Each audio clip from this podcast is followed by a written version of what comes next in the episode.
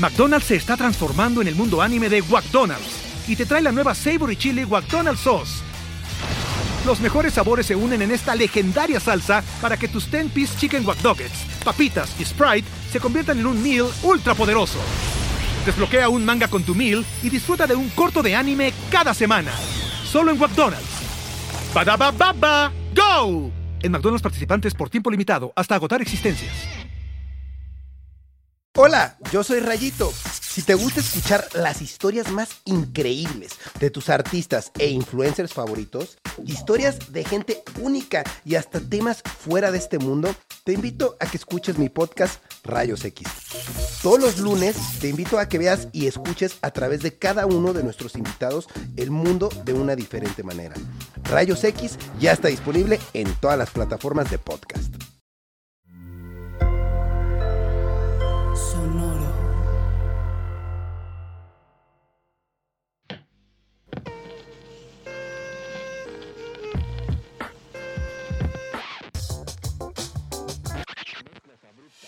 Mezclas abruptas. Con Susana Medina. Bienvenidos a un episodio más de Mezclas Abruptas. De hecho, este es el penúltimo episodio del año eh, para mi pausita necesaria de diciembre. Para ir cerrando bonito el año, invité a los creadores del podcast más buena onda de todas las plataformas de streaming. Su nombre es Grupo de Autoayuda de Dibujo y como su nombre lo indica, son conversaciones entre ellos y con artistas, ilustradores y dibujantes que sí te ayudan y te ayudan para que dibujes eh, y lo disfrutes, eh, o incluso si andas de ambicioso para que dibujes y aprendas cosas nuevas que te ayuden a crecer en tu proyecto. Ellos son Raúl El Pardo e Iván Mallorquín, ambos artistas gráficos, podcasters, líderes de opinión en términos de autoayuda y de creatividad. Hola señores, bienvenidos a Mezclas Abruptas. ¿Cómo están? Qué bárbara. Muy bien. Después de esa introducción estoy muy bien, muy volado. ¿Ah, sí? Sí, me siento este, muy contento e intimidado porque hoy estabas hablando contigo antes de esto y arrancó y pusiste tu voz de radio y está cabrón. O sea, qué ah, gran voz de radio. Eh, me, cambió la voz. Acabo de ver un tweet que, que, o sea, que se está burlando de un vato que le comenta en un reel de Instagram a una locutora y que así que que está con su pareja, ¿no? Entonces, nada más el comentario dice, y cuando están en, cuando están en la intimidad, usa su voz de locutora. y como que lo convirtió ahí un, tweet, un Twitter así de señores con internet, ¿no? Y así, como que lo iba a citar y poner. La verdad es que no. Según yo sale cuando te estás monitoreando y traes los audífonos, dices, ah, bueno, ahorita me, ahorita me. Pues sí, también hay voz para varias cosas, ¿no? O sea, como yo tengo una voz para cuando no sé, si estoy marcando al CFE porque hay una bronca, pongo mi voz de... De señor. Sí, bueno, este... o sea, mi, voz de, por favor, arreglen mi servicio. De, tómeme en serio, ¿no? Sí, de tómeme en serio. Ajá. Sí, yo no, creo que tengo la misma... Voz para todo. Sí. Pues ya que eres muy congruente, amigo. A ver, no, creo que, creo que no. Lo que yo quiero para que identifiquen sus voces a lo largo de la entrevista es primero desde Mazatlán, Sinaloa. Eso, ese soy yo. Iván Mallorquín. Hola, mucho gusto. Vengo desde la perla del Pacífico. Saludo a la gente del Noro. Soy yo. Hola. Hola, hola, soy yo. Hola, soy yo. Y el señor Raúl El Pardo. Y yo de la perla tapatía. Ah, sí. No, existe tal cosa. La perla tapatía. Sí tiene mostacho como de mariachi, así de, ah, como no, sí, sí, es parte de su entidad, hasta peinadito. un sombrero. De, hecho, Raúl es muy fan, de, muy fan de los boleros y siento que cada vez se está volviendo más como un líder de, de, de, agrupación de boleros, sí, un trío. Ah, exacto. Sí. al menos es un intento en, en look. Sí, Estaría buenísimo que anduvieras como en traje de tres piezas y ya sabes. Si no me diera calor, lo haría. Y una vez estuve en un mariachi, ¿eh? Estuve seis meses tocando en un mariachi. ¿Qué? ¿Qué tocas? Pues no tocaba la villuela, que es como una guitarrita chiquita. Ajá. Ajá. Y la aprendí a tocar para entrar al mariachi. Yo no sabía tocar eso. ¿Y cuál fue tu. ¿Cuál es tu canción de mariachi favorita? Uy, la de. Me gustaba. Tocamos un, tributo a José Alfredo Jiménez en el Degollado. ok. Wow, eso sí fue como. sí, no, mucho nivel para ser mariachi. Todos eran muy buenos. Yo era así el que se hacía güey ahí entre todas las villuelitas. Y me gustaba mucho la de Ay, no me acuerdo cómo se llama, pero la de Amanecí otra vez entre tus brazos. Desperté llorando. Porque yo me acuerdo de Luis Miguel en esa, o sea, yo sí, hasta desperté. de hecho, creo que se llama algo así, pero bueno, creo que esa es la que más me gusta. Dos besos. Ahorita me acuerdo. ¡Qué ah, horror! Pensé que nos habíamos convertido en ASMR. Sí, yo, también dije. Es ese tipo de podcast. Estoy diciendo. se pone Oigan, no, estoy intentando diciendo la letra a ver si en algún momento me acuerdo el nombre de la canción, pero está bien. No, no hace falta, ¿no? Si quieren ahí. Hay Shazam. Shazam ese pedacito que cantamos. También que lo cantamos. O, o si sí saben, porque igual y sí saben. Probablemente. Que lo pongan en los comentarios del Spotify porque nos ayuda mucho el algoritmo. Qué buenos son los comentarios de Spotify. Nos dimos cuenta apenas hace poquito que existían. Son buenísimos. Tan buenos. Sí, sí, sí. Son, está divertido probarlos. A mí luego me dicen cosas bien feas. y tú, ese se quedará en privado. Ay, se va así, así. Mensajes de odio. No, no publicar. Ajá. Unos sí me pusieron como, este, de ningún uso. Así. ya, bueno, está, bien. Creo sí lo voy a probar porque me pero, dio risa. Luego, por, ejemplo, en el, en el podcast de Conan, a veces tienen episodios donde solo leen comentarios de... De la gente. Como de Spotify.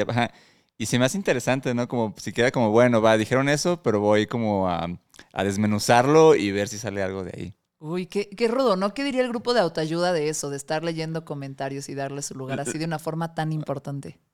La otra vez intentamos. ¿Qué hacen ustedes en su trabajo como artistas? No el grupo de autoayuda, ustedes como artistas y ilustradores, artistas gráficos famosos. ¿Leen los comentarios? Desconozco. Sí, sí leo los comentarios, pero la neta, afortunadamente. Por amor. son bien buena onda, la neta. Con razón anda y todo así de que. Sí, antes, antes yo sí. ¿Qué te, dije cuando te conocí? Tú eres Leo, ¿no? No, cáncer. Cáncer, terminaste. Cáncer, no, pero me dijiste, eres cáncer ascendente Leo. Y yo, ay, yo no sé de eso. Y luego, a ver, chic, chic, chic. Sacó el costar y, sí. sacó, sacó, el costar. Saqué el costar y me, sorprendiste. Sacó el costar y, y lo, sí, ahí estoy muy orgullosa de mis poderes brujiles astrológicos. Me asustaste. Ajá, ajá, ajá, ajá. bueno, ok. Entonces, ¿tú lees los comentarios, Iván? No, antes, la verdad, los leí mucho. Los leí tanto que me harté. O sea, ya no puedo. Entonces, como que solo. Solo ya no, ya no lo hago. O sea, creo que es algo que. Chale, como que los comments buenos y los comments malos terminan siendo igual de nocivos, ¿sabes? Sí, sí, sí, sí, como sí. Que son, se vuelve difuso lo que haces. Sobre todo cuando son hacia, no sé, dibujos muy personales o cosas así. Entonces, creo que no. Mi, mi respuesta es no, ya no leo los comments. Ok. Bueno, oigan, para empezar esta entrevista en serio, porque nada de eso era lo que yo tenía planeado en mi escaleta. Mm. Eh, no sé si, bueno, en mezclas abruptas, cuando vienen músicos, les pongo un jueguito. Y ese jueguito sirve para entender qué tipo de personas son, pero en realidad es un jueguito que no, pues no, no, no hay forma de truquearlo, es tu opinión y ya, es una especie de qué prefieres. Y decidí hacer lo mismo, pero con ustedes, y es sobre, pues, dibujar y arte y así. A ver. Va, me gusta. Estoy dispuesto. Eh, Estoy listo. Ahí va, ahí va, ahí va. Esta es mi favorita. Se piden una pizza. ¿De qué? De lo que quieras. ¿De qué pedirás la pizza? Uy, de pera con... No, quita la pera. De higo con algún queso riquísimo. burrata. Te digo que ascendente Leo, Sí, como no hubiera pensado en esa pizza, pero bueno. Raúl el Pardo es el emoji de los lentes oscuros. Es, esa persona. Eres tan misterioso. y cool, ¿no? Rockstar, así de Llegó la pizza. Ajá, un poquito Luis Miguel, sin querer. ¿No? ¿Sí? ¿Eres el Luis Miguel del dibujo? Creo que jamás diría eso en mi vida. Pero, sí, quisiera ser como, como el manzanero, ¿no? O sea, ¿te gusta como esa vibra? Como un manzanero, sí. Sí, Luis Miguel creo que es demasiado rockstar. Ya, ya, ya, ya, ya, ah. Yo lo decía más por los rockstar que... ok, va, va, va. Entonces la pizza es de higo con alguna especie de queso caro y exótico. ya llegó. Ajá. Y entonces, vas tú primero, Raúl. Voy a cambiar la pregunta, se me ocurrió ahorita, va a ser diferente. Queda solo una rebanada y dos personas con las que estás compartiendo esa pizza la quieren. Tú ya no la quieres. Ok. Una persona es Van Gogh. La otra persona es Iván Mallorquín. ¿A quién le das la rebanada? Uh, la, neta. A Van Gogh. Sí, sí está bien. yo también se lo hubiera cedido. o sea, porque, bueno, por un lado, me consta que Van Gogh pasó más hambre seguramente. Te, consta. Pasó más hambre y, más momentos rudos. Y Mallorquín come pizza yo como tres veces a la semana. Entonces, yo creo que yo creo que no le va a hacer falta esa rebanada. Sí, soy como 70% pizza. ¿Estás de acuerdo? Sí, puedo, puedo como mirar dentro de mí y y sabría pizza de todas formas. Oigan, yo había hecho esta inicialmente y dije, ay, bueno, pues dos pintores que, que pues estaban deprimidones, ¿no? Para que tuvieran que hacer la polémica de cuál está más triste, cuál se lo dan. Entonces, luego me di cuenta que los dos se quitaron la vida. Era, era Van Gogh y Rothko. Entonces la terminé cambiando para que fuera Van Gogh y Picasso. Y ahorita la cambié así nada más para ver si si quieres a tu compa, ¿no? Ya vimos que no. Sí, a Picasso, no, a, Picasso no yo, estoy, de acuerdo, está, bien. hiciste lo correcto. A ti, Iván, te toca Picasso o Van Gogh. ¿A quién le das la rebanada de pizza? A Van Gogh, totalmente. Dijo primero Picasso. no, no, no es cierto. No dije, lo traicionó. Dije Van Gogh, ¿no? lo dije, lo pensé. Dijiste Picasso. Este, no, totalmente Van Gogh, sí. No, Picasso, o sea, la, pasó muy cabrón. O sea, no, no, no, no necesita más de nada. Sí. Ok. Y era un douche aparte, no, le queda pizza. Eh, sí, eso es lo que quería ver que saliera así como, ah, no fue tan chido con sus mujeres. No, así. o, sea, yo, creo que la gente de la oreja de Van Gogh la pasó más chido en vida que Van Gogh. Entonces, la neta, mejor denle pizza a Van Gogh. Yo también le daría mi pizza. O sea, yo le daría toda la caja a Van la verdad. Sí, total. Ok. Y unos cupones también. Para que pida la siguiente dos por uno. Para que siempre esté chido. El, el, canelazo de, de, ahí de postres. Híjole. No, el, canelazo para Picasso, porque creo que nadie es fan de los canelazos. Híjole, no. No. Pero bueno, buena pregunta, me gustó. Sí, está bueno el brownie, está bueno el brownie de, de, de, Domino's Pizza. no, sabía que existía. Yo sí lo he pedido. Y está bueno. Es que es un, es un, es un, es un low point. O sea, no, es, no, es, no estoy orgullosa de este momento, pero he pedido las alitas también. Yo creo que las alitas no son malas. O sea, no son malas, pero mm, es que ya estás pidiendo pizza, güey. Aparte pides alitas, no mames. Sí, sí. ¿No? Yo estoy de acuerdo. Ya que, tal, la damita habló. low point. Yo lo he hecho y sí. Y sí, sí, es un low point. Sí. Oigan, muy bien. El primer dibujo que recuerdan haber hecho. Cada uno. A ver, vas tú. Este. Chale, no, no, no, recuerdo exactamente el dibujo, pero tengo muy grabado en mi mente. Y tal vez, tal vez es de mis primeras como memorias así de que, de mi vida. Porque yo casi no recuerdo cosas de, como de cuando estaba muy niño, la neta. O sea, no recuerdo muchos momentos. Y me acuerdo una vez que mi, mi mamá me llevó por, por pan hacia una panadería junto con mi hermana y me compró un, panecito que es como, que lo, sigo comiendo mucho, que es como una mantecada.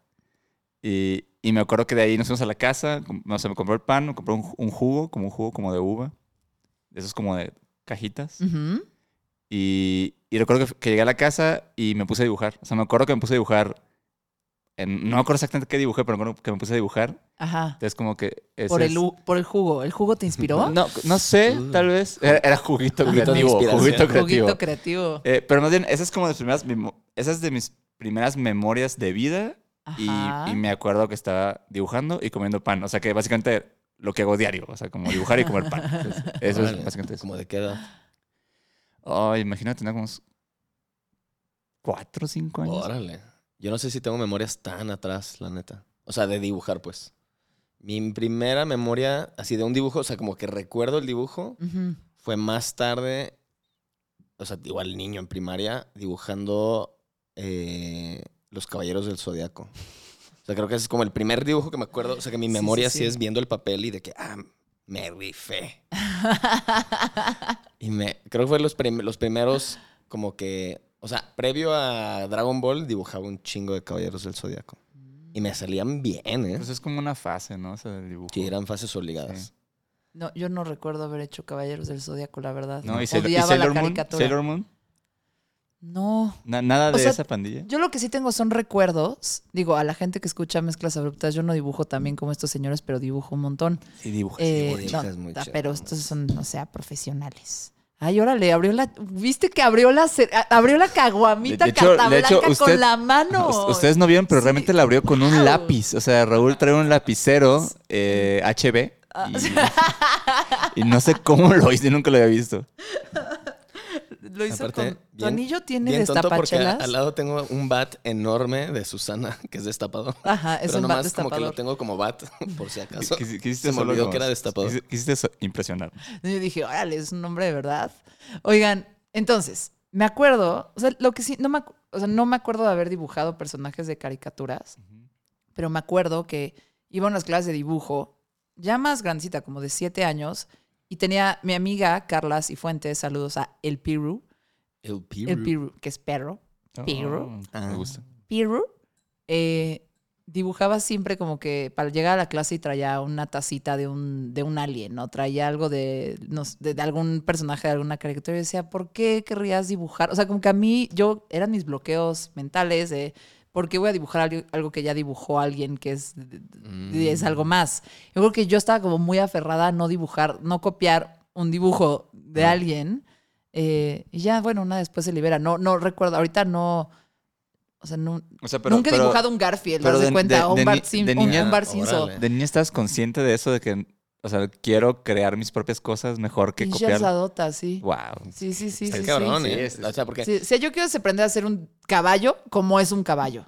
O sea, me acuerdo de esas clases. Sí. Y, y- y ya. Y la verdad es que lo dejé ir. Ahorita ya no me interesa dibujar tanto las cosas como son, sino como puedo dibujarlas lo más rápido posible.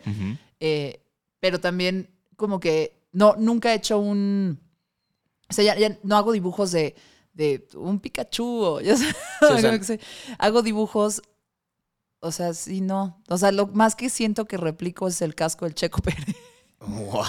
Qué específico. Pero no lo estoy cut. replicando en serio. O sea, no. Pero sí, a lo mejor está padre como imaginar. O sea, es algo que hace Taquito Jocoque, que también vino a Mezclas Abruptas. Sí, que es- eh, ese es un gran episodio. Yo lo escuché, lo recomiendo. Ah, sí, sí, sí. Recomendadísimo. Muchas gracias. Es Sí, es cierto, bueno. ya me acordé eh, que lo platicamos, pero, pero como que es- me gusta que ella haces un acercamiento no, no fidedigno de las cosas, de la cultura pop que le gustan y ahí valoro mucho eso. O sea, está, está, está chido, ¿no? Un, un, un, no sé, un, un demonio de Tasmania, así.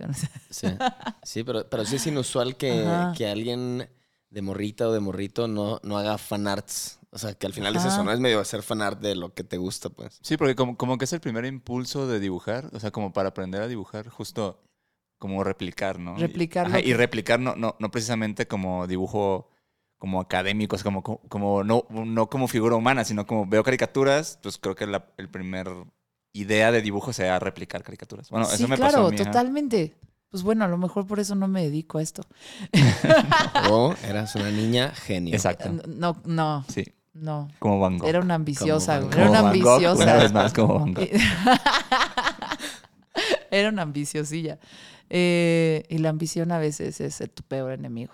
Tan, tan, tan. Tan, tan, tan. Ok, van en un avión de Uf. mucho tiempo, pero bueno, tienen que escuchar un disco para dibujar todo el vuelo. Solo descargaron uno. Se les olvidó descargar otro y no hay, no hay wifi en el, en el, en el avión. ¿Qué disco Que ya, que pondrían? ya hay wifi en el avión. Yo, Yo nunca me puedo conectar, no y a mí me sorprendió eso. O sea, Yo nunca habla mucho del, conectar. del, del, pues, como que, que tanto vuelo y, y los- y en qué clase del Y avión que no voy. volamos en primera y en business. pero ahí a mí sí. me sorprendió. Sí, no, a mí también y nunca me pude conectar. Sí, nunca. Entonces yo, yo sí vivo pues, pues, los vuelos este, clase turista eh, y tengo que descargar antes y nunca descargo y siempre estoy así mientras está a punto de despegar así de alcánzate a, alcánzate a descargar, alcánzate a descargar. Sí, la neta, el wifi en los aviones es simbólico, ¿no? Es como, Mm, es más un, es un símbolo de expresión. Sí. ¿Qué disco? Está cabrón. Como cuánto, este vuelo, ¿cuántas, ¿cuánto tiempo dura? Un chingo de horas. Eh, tienen dos horas, dos horas, dos horas, tres, dos, tres horas. Ah, Te- te está Pero solo si quieren, nada más para que no se estresen. Yo. Yo pondría. Es un vuelo a Acapulco. Bueno, besos a Acapulco ahorita. Sí. Pondría. Sí, Sí. no, ahorita no. Ajá. Yo pondría el disco dorado de Sublime. Ok. Es como muy. Como que es. Es más largo que los discos normales. Y tiene como muchas canciones muy. Muy movidonas. Como que ponen en la zona. Ok, ok, ok, ok. ¿Y cuánto dura ese disco? No sé si dos horas, pero. Lo puedes escuchar. Le daría, le daría dos vueltas, yo creo. A durar como una hora. Una hora y cachito. ¿Y usted, Iván? Yo estoy pensando, de hecho, qué discos tengo como descargados. Eh, Es que tengo una canción que siempre Génesis escucho. de peso pluma. Ándale. Tengo una canción, una canción, una canción. Una canción, una canción. Una canción que siempre escucho para dibujar, que es una de NoFX, pero dura 20 minutos, entonces creo que no aplica aquí. Este. Que podrías decline 100 veces. Podría poner decline, ajá, como 8 veces más o menos. Este. ah, o sea, ¿qué, qué, qué- qué disco siempre escucho como todo el tiempo como para dibujar? ¿O que no? Estoy sorprendido que no se me vienen. ¿O que no? Podrías poner uno O que sea, no uses. Yo no escucho ningún disco ya tanto en, o sea, el mismo disco una y otra vez, ya casi no. Yo menos. Pero si tuviera que decir, ay, a ver, un disco ahorita para todo el vuelo, ¿cuál Ajá. pondría? Sí, ¿cuál? Génesis de peso pluma. Sí. Ya estaba ahí. Ya, No, ya había salido. O sea, ahorita yo la pondría un disco de, de corridos tumbados porque me dan risa y últimamente he dibujado muchas cosas de corridos. Ah, tumbados. o sea, como que me dan risa ciertas frases, como siempre amafiados, nunca somos culos. Entonces, Sí. lo, así, Sí, digo, como ah, que son frases, frase. son buenas frases para dibujar, ¿no? O sea, Ajá. como- Son- pa' son- mí, que son yo buenos, ¿Cómo se llama lo que le pones al. Prompts. a- buenos prompts. son buenos prompts. prompts para la inteligencia no artificial. No la artificial. inteligencia, la inteligencia natural. La no artificial. La no artificial. La otra inteligencia. Vas, ¿no? ¿Vas a poder responder esta? Ah, Estamos que me asumiendo lo siguiente. que No, no, trabaja bien bajo presión. Sí, no. No creativa bien bajo presión. Um, voy a decir. Tin, tin, tin, Voy a decir un, disco de, de NoFX. Porque escucho Sí. mucho para dibujar NoFX. Entonces probablemente diría. Hay uno en vivo que me gusta que se llama. Ay, no sé cómo se dice en inglés, pero es como. Escuché que en inglés apestan, ¿no? Es como. Ese. Eh, Ese, ese, ese disco está chido, me gusta en vivo y. O sea, punk en vivo, güey. Ajá. Está muy bien. O sea, como que tiene algo ahí que me gusta. Y, ah, ya me acordé que, que, que- Te llena de energía. Es tu cafeína. ya sé, ya sé cuál está escuchando un chingo, sobre todo en la pandemia. Hay, hay una banda que se llama Desaparecidos, que es de Conor Orbest, que es, que es Bright Eyes, ¿no? Ajá. Y él tiene una banda que es como, una- es como medio de, como hardcore, pero más como si fuera como tipo Fugazi, o sea, no, no hardcore, hardcore. Y ellos, o sea, me gustan mucho sus discos, pero tienen, un, tienen una sesión en vivo en un lugar que se llama Shia Stadium. Y, y eso era algo, era algo que siempre escuchaba yo en YouTube, porque es como un, un concierto en vivo en YouTube. Y justo en la pandemia lo hicieron como oficialmente un álbum. O sea, ese concierto que siempre escuchaba yo en YouTube, que tenía que poner YouTube y lo, lo ponía como en el iPad, ¿sí? Se hizo un álbum, entonces llevo mucho tiempo que lo escucho un chingo y me gusta un chingo porque creo que me gusta mucho para dibujar los álbumes en vivo porque disfruto un chingo entre canción y canción cuando hablan de cosas. o sea, Chido, es o chido. sea, como que me gusta eso y no solo pasar de rol a rol. O sea, también hay... ¿Te hay- gusta sentirte en el momento? O sea, como en el momento. Claramente te gusta la música en vivo. Sí, ajá, y, que y- te- y sabes también que, que cuál otro se volvió como un álbum que también escucho mucho cuando dibujo y creo que es un gran álbum, cosa en vivo para dibujar. Es una ¿Qué obra... tal que primero no sabía y ahora no Sí. para? Es que me, me quise, me quise acordar con, con cuál, con cuál dibujo. Es una obra de teatro, es un musical de Broadway de, de David Byrne, el güey de Talking Heads. Ajá. Él tiene una cosa que se llama ay, Amer- América algo. Sorry, ahorita no me acuerdo. Pero eso, eso fue un musical de Broadway que güey creó, que es como entre un musical, entre un musical, un concierto y una TED Talk, haz de cuenta.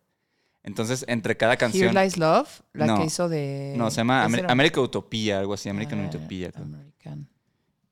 Y... Utopia, sí. Ajá, esa, American Utopia. Ajá. Y esta, eh, de hecho, eso recomiendo que literal bajen esa como pieza, porque te digo, es como un concierto, un musical y una charla de TED, de TED Talk, porque en medio habla entre cada canción y hace como reflexiones, como si fuera un monólogo también. Ok. Entonces, eso, eso me gusta un chingo. Y creo que es justo en la pandemia, las cosas con las que más he dibujado fue con ese concierto de Desaparecidos y esa cosa de David Byrne que se llama American Utopia. Y las dos resultaron que también se volvieron álbums. Cre- Creo que el de David Byrne en los álbums no trae los interludes, que así me caga porque me gusta un chingo lo que dice entre cada canción. Ujú. Entonces, ese sí recomiendo más que lo, que lo bajen y lo escuchen. Y el de Desaparecido sí, entre cada, entre cada rola, este, Conor Orbes sí hablan de cosas. Oye, ahorita me acordé que cuando fui a su podcast y me entrevistaron, eh, hablé mucho de Mos Def. Ah, sí, claro. sí, hay una canción de Mos Def.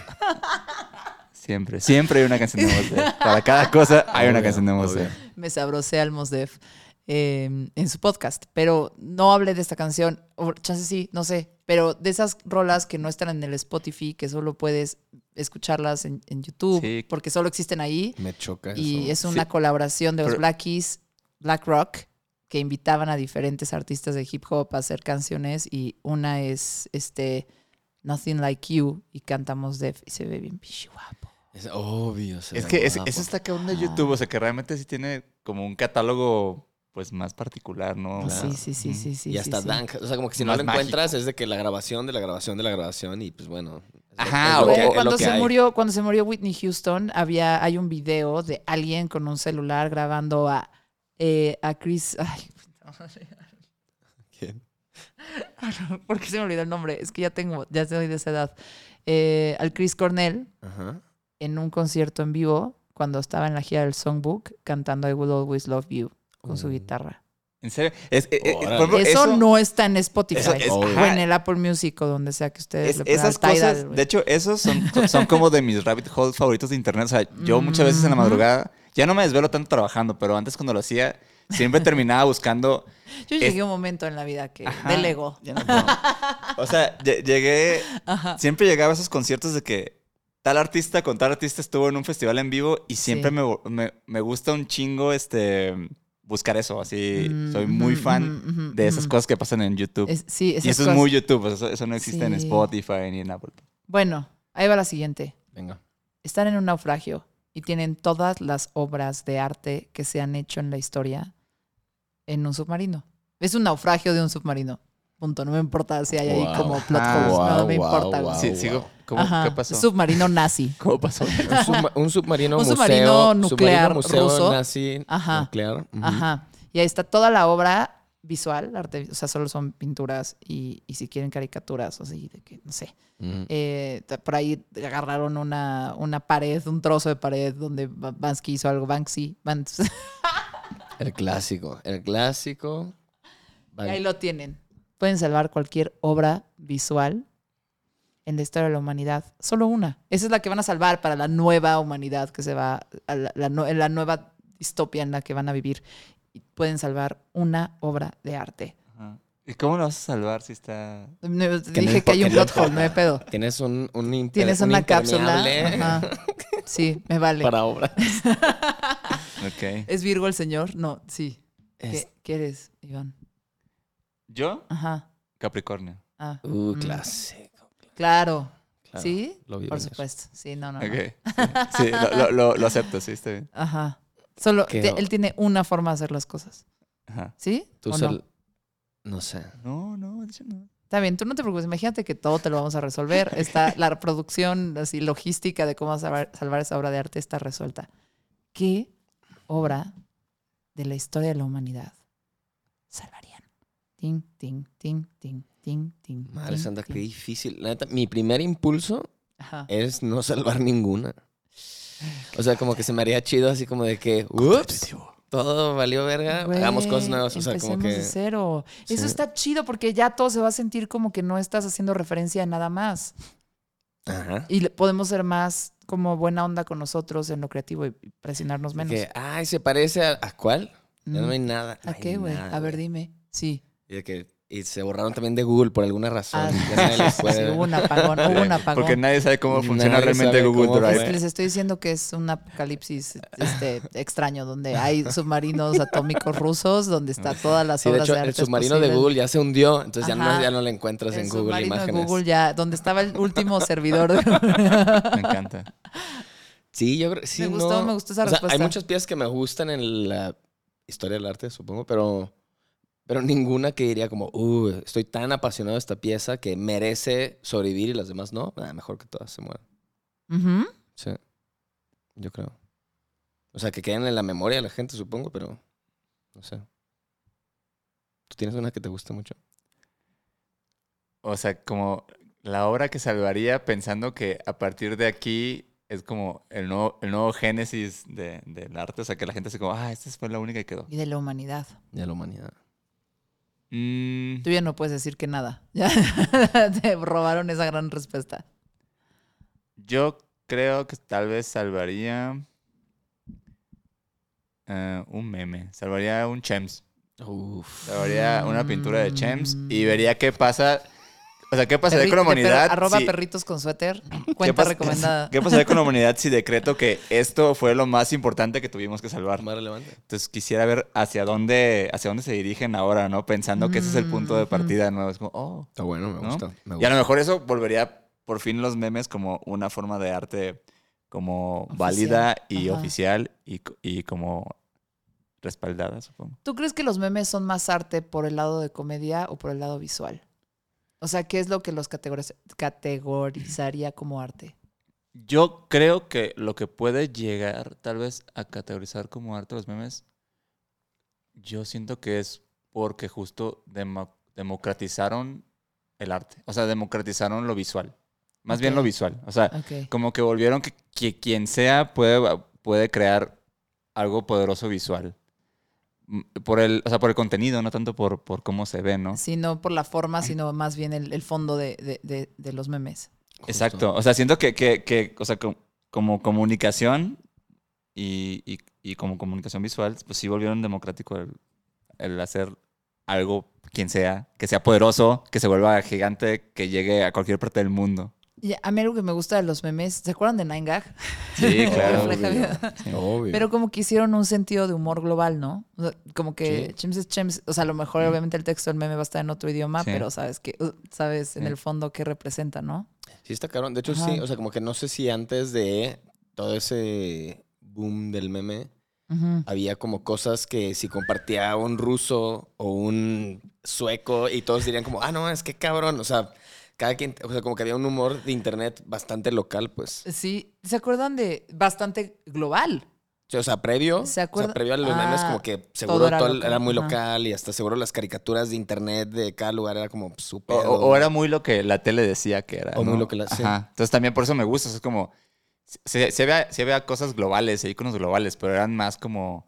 Alguien en la tele dijo que esto estaba chistoso, ¿no? Sí, y se había, volvía había un, chistoso. había un gatekeeping. Ajá, había un gatekeeping de exacto. eso, Entonces, ¿no? como que derrumbaron ese, ese guardián de, de- Sí. de la puerta. Y ahora es el humor de la gente, Ajá, de la sí. gente real. O sea, yo siento que, por ejemplo, la gente que hace humor así, que, que es profesionales del humor, está muy cabrón que superen los memes, la neta. O sea, o sea, un- un- o sea, la Pero verdad es que es una máquina, es crowdsourcing. Es, imagínate, todos exacto, los humanos eso. del mundo haciendo creatividad hacia la comedia. Ajá, Eh, puliendo el chiste sí, hasta que el chiste está muy cabrón. Ajá. Richo Farrell en su casa escribiendo. Sí, está, pues sí está difícil. Y yo hice las señas de, la. Oigan, em, pues ya que estábamos hablando de- del crowdsourcing de la gente real, imagínense que hay una guerra. No, o sea, imagínensela como quieran, no me importa. Es de la inteligencia artificial contra un ejército de lápices y crayolas. ¿Quién gana? Digo, con todo esto de la inteligencia artificial, Mid Journey Sí. generativa y así, y que ustedes están justo en ese negocio. Hay una guerra entre la inteligencia artificial y los lápices y las crayolas. Ajá. ¿Quién Pero los lápices y las crayolas, o sea, ¿son armas o son literal lápices y crayolas? Como tú lo quieras ver. O sea, tienen cara y hay- esos mismos, o sea, son, Yo ya te son di el prompt. personajes hazlo- ya te di el prompt, haz lo que quieras. Sí. con, tu con tu inteligencia natural. natural. Voy a, voy a ejercer mi Ese va a ser inteligencia. el nombre del episodio de natural. inteligencia Eh, natural. Nunca lo había escuchado aparte porque nunca había Está- escuchado ese término. No, pues la neta gana la inteligencia artificial. Ustedes, ustedes eh, me, me inspiran, muchachos. Ah, pues, a ser más. qué- qué Bien, está funcionando. Ajá, De hecho, hemos platicado mucho sobre inteligencia, Sobre crayolas. Sobre la guerra. Sobre la guerra. sobre la posible guerra entre crayolas Ajá. y compus.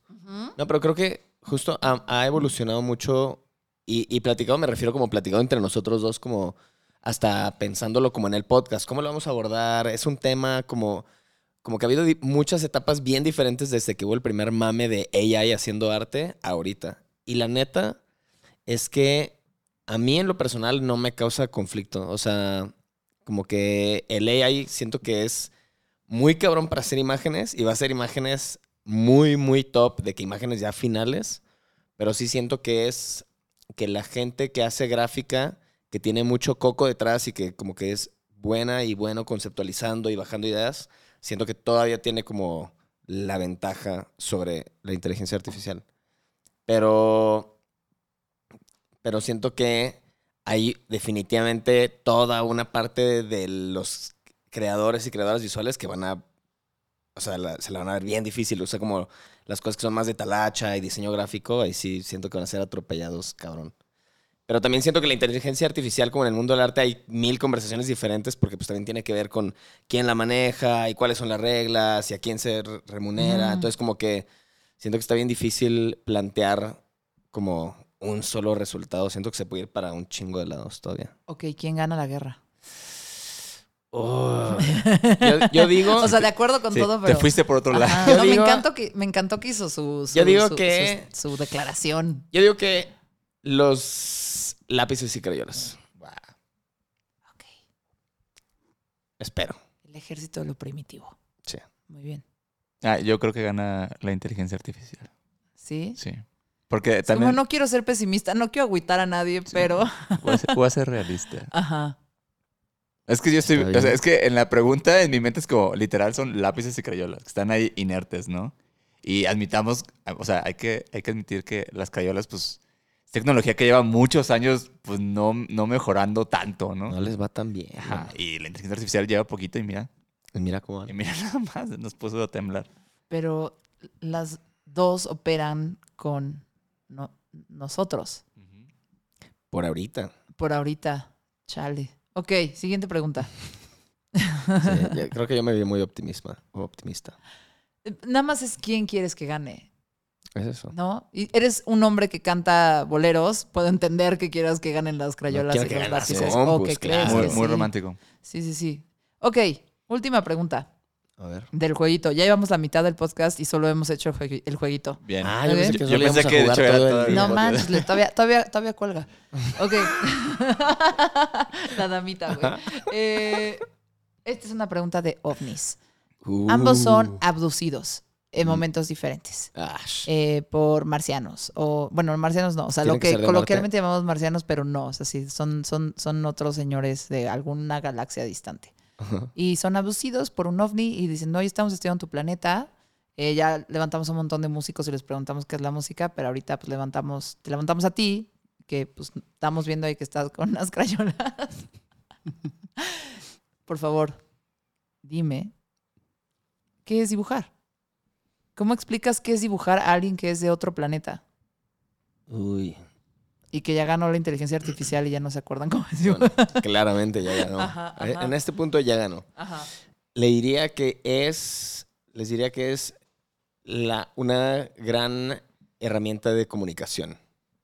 O sea, y es algo que también hemos platicado mucho, que es como el lenguaje, como el lenguaje más humano, como previo que te enseñan a hablar, como que el humano es muy visual, o gran parte de la humanidad es muy visual sin tener que dedicarse a eso, y como que el bajar las cosas en, aunque sean bolitas y palitos, es como una manera súper efectiva que el lenguaje a veces se ve bien limitado, o el lenguaje hablado o escrito. Entonces, siento que es bien universal, siento que es bien intuitivo y como bien, como una conexión bien desde el corazón. Entonces yo diría que es como de que, güey, esta es una gran manera de comunicarse y expresarse. Y es divertido. Qué hermoso. Le va a usted, Mallorquín. Este.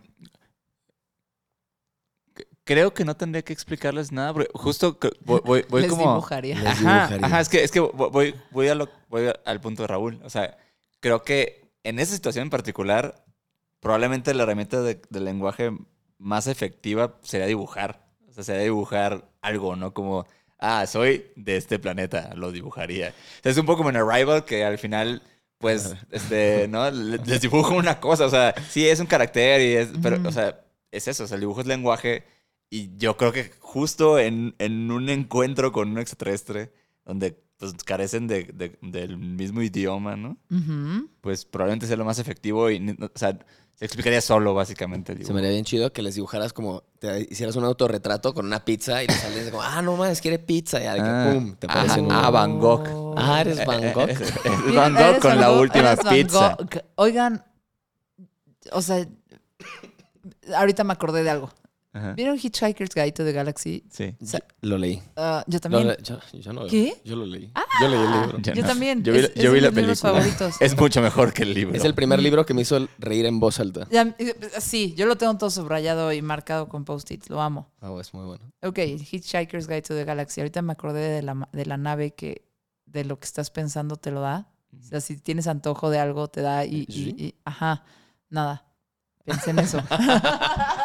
Es una Pensé gran que nave. los- Es que está muy Ajá. cabrón. Neta. Dibujas una pizza y los aliens te traen una pizza, eso pensé. Y ahorita que, me, que me- con tu pregunta me acordé que en algún punto en Reddit vi como un posteo que no sé cuál era la fuente, como mucho en Reddit, Ujú. pero era un posteo que era como si te encuentras a un alien o si te abducen aliens, como qué tienes que dibujar para como explicar un chingo de cosas de la humanidad. Entonces eran un chingo de dibujos súper Ah. básicos, pero como que un dibujo era un cuerpo humano, ¿no? Y medio Ajá. explicar, pero súper sencillo. Y luego otro era como dibujar el sistema solar. Entonces como, ah, nosotros somos aquí. Y otro era dibujar como, creo que... Usted algo- está aquí. Un pedo de pita. con, la fle- con la flechita, Sí, obviamente. sí, sí, ayudarlos a Y ubicarse. otro era así como dibujar el triángulo de Pitágoras, como para decir, como, güey, así es como nosotros vemos las mates. En fin, eran como una, una sola Ajá, hoja con varios dibujos y que se suponía que era como, güey, esta es una muy buena manera de decir como lo básico de lo que sabemos y de la humanidad. Qué Y se me hacía súper chido. Y eran puros dibujos, no hay texto, obviamente. Se me hizo bien chido. Oigan, Ahí búsquenlo. ahí búsquenlo. Eh, eh, si lo encuentran y me quieren pasar la liga, tenemos tiempo para que esté en la descripción linkeado. Si no, Ah, pues, pues ahí sí. googlen. Se busca. Sí. A ver, ya vamos a pasar a la parte seria de la entrevista, ¿ok? Pónganse serios, por favor. Ustedes son parte del equipo fundador de Pictoline, que cuando empezó Pictoline, este medio gráfico, era referencia de muchas cosas, ¿no? Yo he trabajado en marketing, es que yo quiero que hagas contenido tipo Pictoline, y es como, eh, ajá, está como basado en artículos de sus medios, como que no, no, y después ustedes en Pictoline viven mucho de trabajar con marcas, obviamente, pero bueno, era como la referencia de, yo quiero contenido de social media como Pictoline, ¿no? Esos son momentos de odio así que yo sentía cuando me pedían eso. Eh, pero fuera de eso, a mí, a mí siempre me gustó mucho la idea de como presentar de una forma más digerible algunos temas que mucha gente le daba hueva a investigar. Eh, y me gustaba mucho, ya más bien como la implementación, la idea de que estaban creando contenido. Como que me acuerdo mucho en la época que salieron porque era como Vice poniendo puros links de artículos súper largos o videos súper largos eh, de alguna investigación de fondo que hicieron. Y Pictoline haciendo contenido líquido para cada red social, haciendo cositas que funcionaban en Instagram sin tenerte que mandar a otro link, ¿no? Y creo que ahí agarraron muy bien cómo se, pues sí, cómo la gente vivía en las redes sociales, ¿no? Yo observándolos desde lejitos. Super fans, ¿no? Ustedes decidieron emprender, decidieron dejar el nido y ahora hacer lo que hacen y trabajar como artistas freelancers para el mundo. Y lo hacen muy bien. Eh, pero ahorita que ya están a distancia, ¿cómo ven Pictoline? Sobre sea- todo con las recientes polémicas. O sea, como, pro- o sea, como proyecto o como Sí, como Pictoline medio. después de o Pictoline después de nosotros. Más que como tú quieras. O sea, en realidad, si ahorita te paras y a distancia ves ese proyecto del cual fuiste parte, ¿qué, qué opinas? ¿Cómo lo ves? O sea, a mí ¿Sientes que haces falta? ¿Sí va? No, no, la neta creo que parte, muy gran parte como Ajá. de, de, de escoger ya de que, bueno, hasta aquí se acaba como este capítulo, capitulote igual, porque fueron siete años. Este, como que gran Órale. parte fue el tripear de que, pues, es un proyecto que, pues, anda, ¿no? Así como que al inicio éramos cuatro personas, de que Mallorquín, Sayes, Jimbo y yo, éramos cuatro personas, entonces ahí sí, si en ese momento alguien se hubiera salido, pues hubiera sido como, güey, pues esta silla de cuatro patas con tres se cae, ¿no? Entonces como que ya cuando cambiamos de, de capítulo, pues había un, había un equipo de, creo que éramos en ese momento como 13, Ujú. en solo el, área como de, de contenido, que es lo que la gente conoce. Entonces, pues ya no se sentía eso, así como de que, bueno, adiós. O sea, eso sí ya tiene varias patas, ¿no? y todo bien. Entonces, yo lo veo, la neta, como un proyecto que fue una mezcla loquísima entre chamba, pero amistades que evolucionaron súper chido, pero también como incubadora, de, incubadora así como de talentos, de que fue como, qué cabrón que artistas que son los que más admiro ahorita, como que juntos fuimos gente subiéndose al barco en diferentes puntos y todos se Sí. volvieron más chidos y más chidos y más chidos. No, no por Pictoline, ¿no? Cada quien en sus carreras, pero pues estábamos juntos ahí codeándonos.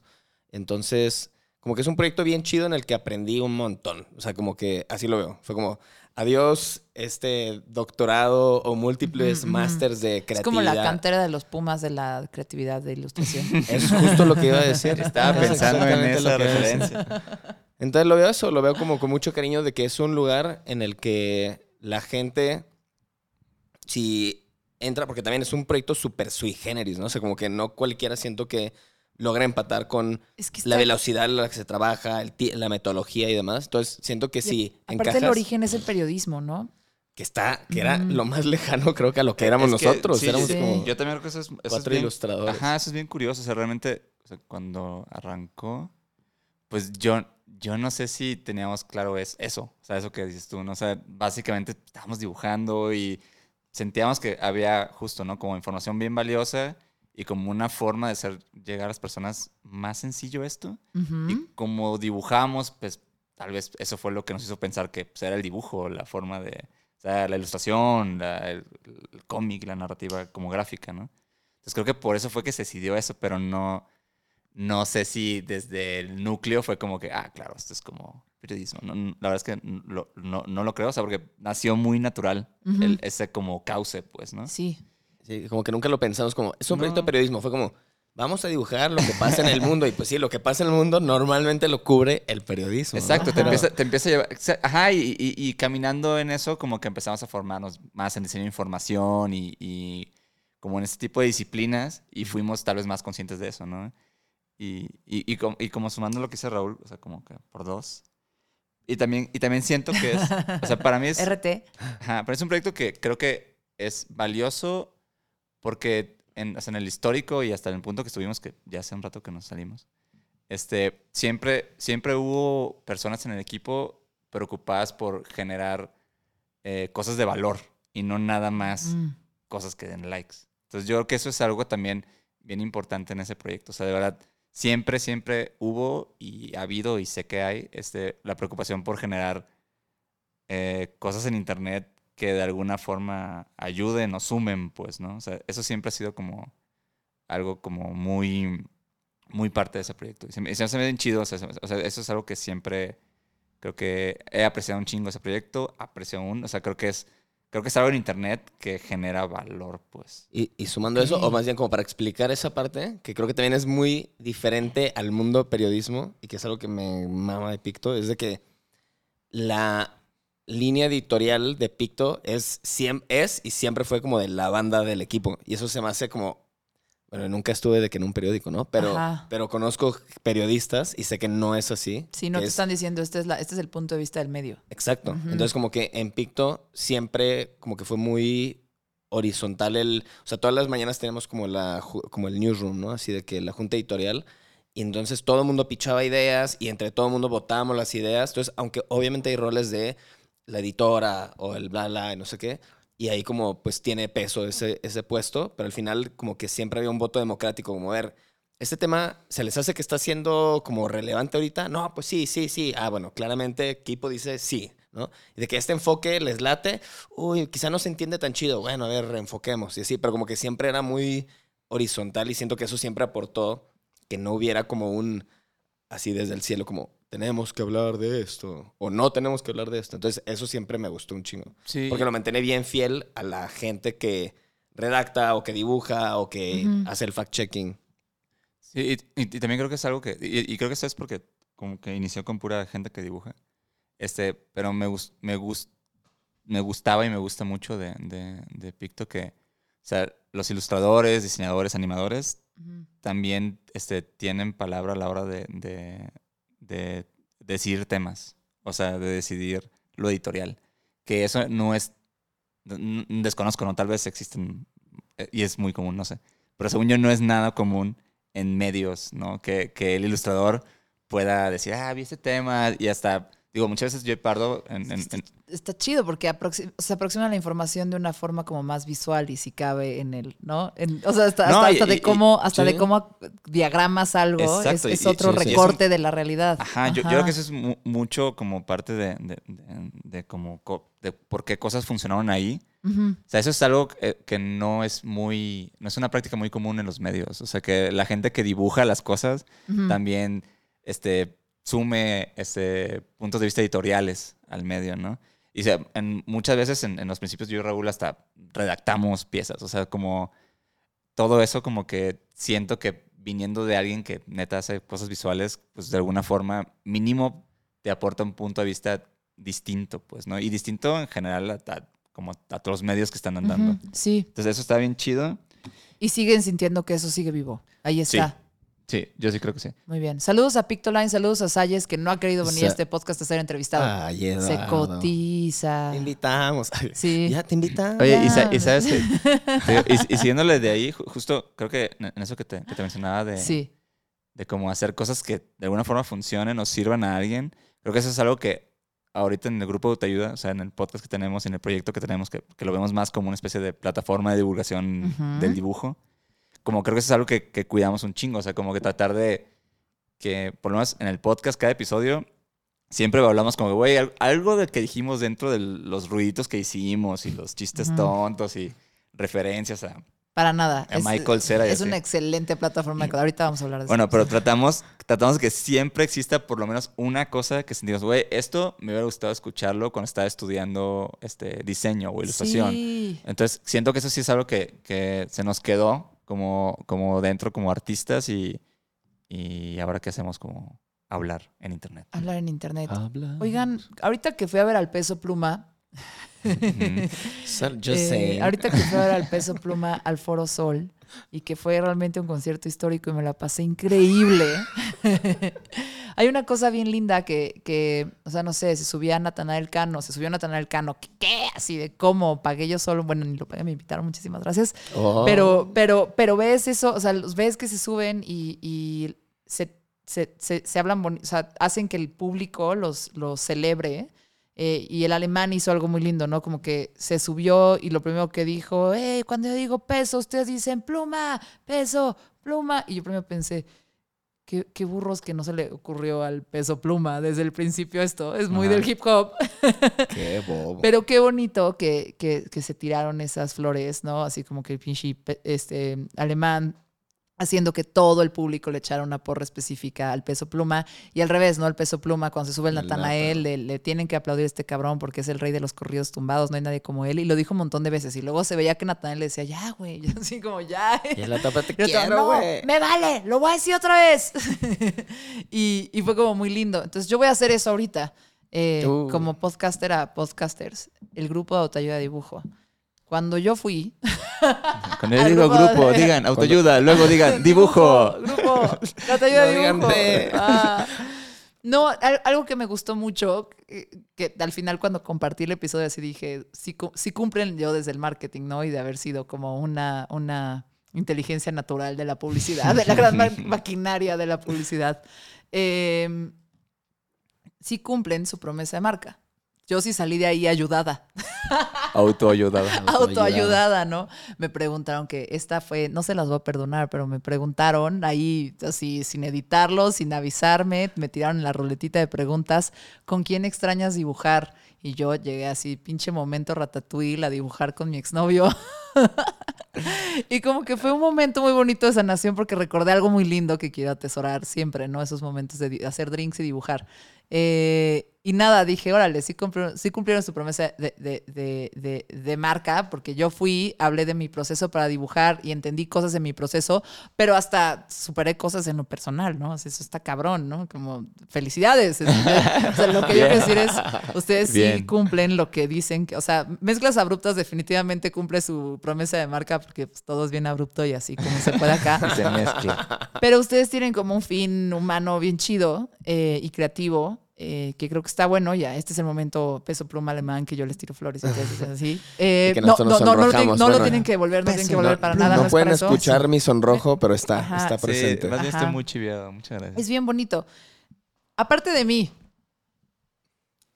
¿han ayudado a alguien a que se autoayude?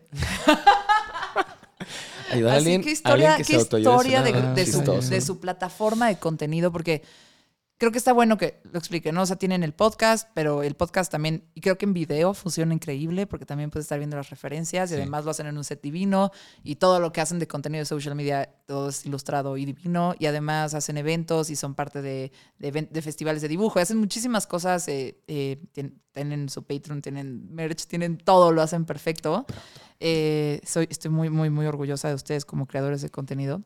Pero fuera de esa parte que ya medio expliqué, si quieren explicar más de su plataforma de grupo de autoayuda de dibujo, lo pueden hacer. No sé si ya van a hacer un libro de autoayuda de dibujo. Eh, pero bueno, el punto acá es, tienen alguna historia así que digan, ay, qué bonito que nos dedicamos a esto, que les llene el corazón, que hayan ayudado a alguien a autoayudarse. Suena tan chistoso. Ayúdame a ayudarte, ayúdame a Ayúdame a ayudarte. ayudarte, carnal. La neta, yo no, yo no recuerdo una historia en específico. O sea, como de que, como historia así de que, uy, güey, en esta así de que sonó el violincito, Ujú. ¿no? Pero, pero, hijo, la neta nos ha llegado un chorro de mensajes, tanto individualmente como al, a, la, a la cuenta del, del Ujú. proyecto, de por las líneas. O sea, hay muchos bajo estas mismas líneas de, güey, la neta, estaba súper desmotivado, desmotivado. Y la neta, ya había dejado el dibujo. Y gracias a ustedes volví a dibujar. Sobre todo eso, el, el lo dejé y lo estoy retomando. Y estoy emocionada o emocionado de retomarlo. De esos ha habido un montón. Y la neta, así, el lograr, porque yo, o sea, como creo que cualquier persona creativa hemos pasado por bloqueos que se convierten en algo más que bloqueo, así de que, Ujú. híjole, lo dejaré. Y es un punto bien difícil, la neta, en, en la vida. A cualquier altura de la vida, si eres muy profesional o apenas estás entrando al campo profesional o estudiando, el abandonar eso. O sea, creo que el abandonar una pasión es durísimo. Entonces, la gente que ya la abandonó, retomar esa flama es todavía más difícil, yo creo. Entonces, como lograr eso, el ayudarle a alguien a retomar la flama es como puta, güey. O sea, no me imagino un logro más cabrón. Reencender el fuego. Reencender el fuego. Ok, está bien. Prende el foco se puso como rojo. pero- Se puso de, de inspiracional. a Ah, es que mis talk. focos cambian de colores, sí, sí, sí. Ya. Con el tono de voz, ¿verdad? Ya vi. Mm, res- ya los tienes vez, programados. No, bueno, sí. Responden a las emociones. Ah, ¿Te acuerdas cuando- cuando, hab- cuando hables, cuando hables bajito se pone, si se está poniendo, pone más si, cálido. si se está poniendo acá como Más cachondo, se ca- pone ajá, ajá. Sí, alguien se enoja, se pone rojo. Ajá. ¿Tú te acuerdas de algo en particular? Sí. Este, no, sa- ¿sabes qué? M- Más bien, creo que esto nos, pues, nos ha autoayudado muy cabrón a mí y a Raúl, honestamente. Sí. Ok. O sea, cuando- Ustedes son el caso de éxito. De verdad, sí. Pues, el benchmark. Pues de sanación. La- o sea, lo que pasa es que cuando empezó el proyecto, pues no era la idea de hacer un podcast. O sea, más bien, yo y Pardo siempre sentíamos como que, ah, como, o sea, yo y Pardo no somos de, de aquí del DF, ¿no? No, Bueno, de la teníamos Ciudad de amigos. México. Y, y Mm. entonces era como, güey, es que como que en nuestros respectivos, como... Hay que hacernos famosos para tener amigos. No, más bien, en nuestro, en nuestro lugar, en nuestros lugares de origen, más bien, más bien era como, güey, allá como que tenía mi grupito para dibujar y, Exacto. y. Paro también, pero acá como que fue algo que no teníamos, ¿no? Como estando en, en la ciudad. Y fue como realmente, güey, hagamos un proyecto donde solo pues, nos juntamos a dibujar, invitamos a la gente a dibujar y ya, ¿no? Y re- realmente pues por eso es que se llama Grupo de Dibujo, o sea, era la idea de generar un grupo de personas que se acerquen a dibujar. Y cuando empezamos con esto, como en 2018, 17 más o menos, 18, 19. man. algo así. Y sí, como yo me, molestó, no 17 no.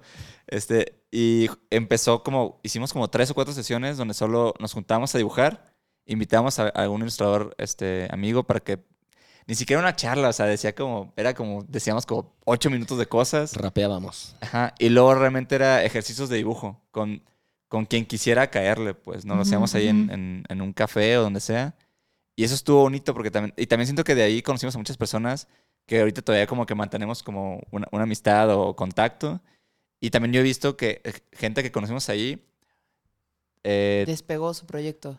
Sí. Pe- pero, claro. pero, o sea, pero no, debi- no debido a eso, más bien, más bien me, me- me- me pone a pensar en, en justo cómo funciona esta profesión. O sea, conoces a personas en diferentes puntos y luego neta, o sea, como que concretan sus ideas o sus proyectos y, y se vuelven artistas así increíbles, pues, ¿no? Y, y yo particularmente disfruto un chingo eso de, de conocer dibujantes. O sea, como en el punto que los conoces y luego ver a dónde llevan su práctica artística, siempre me vuela la cabeza. O sea, como que me parece bien chingón. O sea, me parece bien chingón conocer a alguien haciendo algo y, y como recordar, no, sí, creo que, estoy creo que voy a empezar a dibujar, este, no sé, este, dinosaurios, ¿no? Y de repente se vuelve el ilustrador de dinosaurios, como, no más, como, qué, qué chingón haber ¿Te vivido. gusta ver esa evolución? Me encanta, sí, y me gusta un chingo.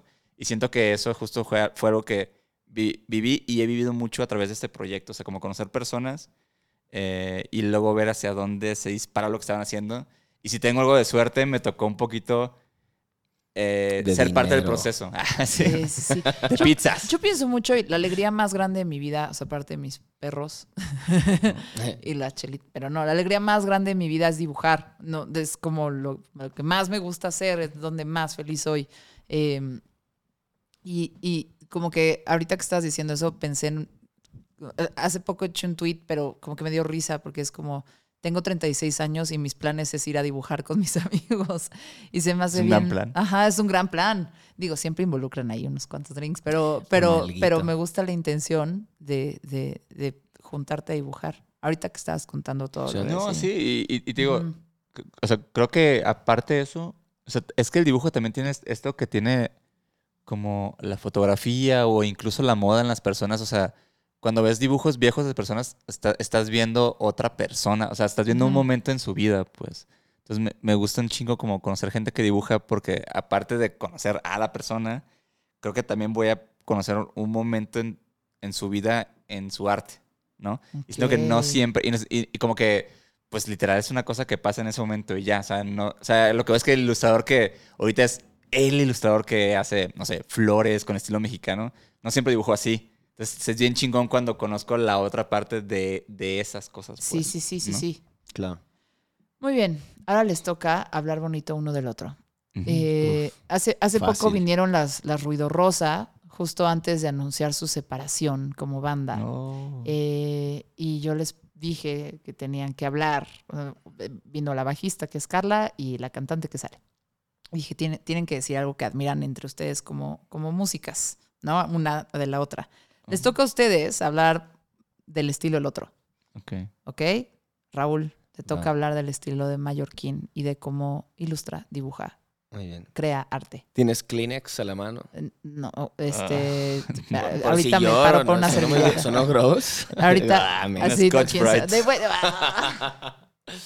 Ahorita te par- pues me paro por las servilletas si hacen falta. Este, o sea, pensando en su estilo, porque creo que más bien puedo hablar como de mallorquín en como, como humano creativo, porque creo que su estilo, como que describir el estilo de alguien, siento que Métanse a ver. ya se queda como, como que se queda corto en poder describir como más allá como de su trabajo, como que el estilo pues es más hacia la fachada. Y, por ejemplo, Mallorquín se me hace que es, sin duda, de los de las personas más creativas que yo conozco dentro así de dentro de este gremio. Y por otro lado, es como pinche, es como una, como una fábrica así de, de ideas, güey. Así como que es de que, güey, tenemos que hacer no sé qué. Y Mallorquín de que, piquen, piquen, piquen. Bueno, aquí hay 100 cosas de que, que podemos Sí, sí, sí, hacer. Prolífico el señor. Sí. Ujú. Y este. Y la neta es que siento que es alguien que tiene como muy conectado como la parte técnica, sin ser una así como de que dibujo académico, pero es como en parte, o sea, cosas de cómo aterriza diseño y cómo aterriza cosas de, güey, un flyer, ah, sin pedo, pa, pa, pa, güey, una interfaz para la página, ah, sin pedos, ta, ta, ta, ta. Oye, uno para, no sé, para stickers y como que toda la parte, el aspecto técnico, como de diseño, está así bien aterrizado, pero súper, pero súper, este, ¿cómo se llama cuando dos seres vivos como que funcionan, este, como que se alimentan unos al otro? Pero bueno, eso entre diseño e ilustración. Simbiosis. Comer. Simbiosis. Ajá. Simbiosis entre diseño e ilustración. Y eso es bien difícil de encontrar, la neta. O sea, como que es algo que no se logra tan fácil. ¿Sientes que es una cuestión hemisferio izquierdo, hemisferio derecho del cerebro? ¿Que No, se hablan bien o Pues no? creo que más bien como que su hemisferio... ¿Cuál es el creativo? El izquierdo. O sea, es a estar mamadísimo. Ya, ya, ya, El, otro seco. El otro seco, güey, pero el otro, puta, el doble tamaño. Sí, lo, se- lo secó. Se, se secó de un lado. Y, y por último, el, el humor. Siento que, y que creo que es algo que compartimos mucho, mucho, que es el, el humor. Es como, güey, el poder bajar cosas tanto serias, menos serias, tontas y tontísimas, pero que todas se note que, que estás tú detrás, es bien difícil también. Estos señores cantan mucho en su podcast. Cantan muchísimo en Hacemos su ruiditos. podcast. Sí, el- sí, sí, hacen hacemos ruiditos, ruiditos. sí. Y en la vida real también. Sí, es que más bien, ándale, es que más bien así es siempre. ajá. Sí, es del intro, cantan y tú sí, estás ahí en medio de... ¿Sí? Oye, Nata dice, si se la saben, la cantan. Así decimos nosotros. Ujú. Me encanta. Usted tiene, Mallorquín tiene que hablar de Raúl Muy el bien. Pardo. Va, a ver, cuando yo llegue a Raúl, ustedes dicen pluma.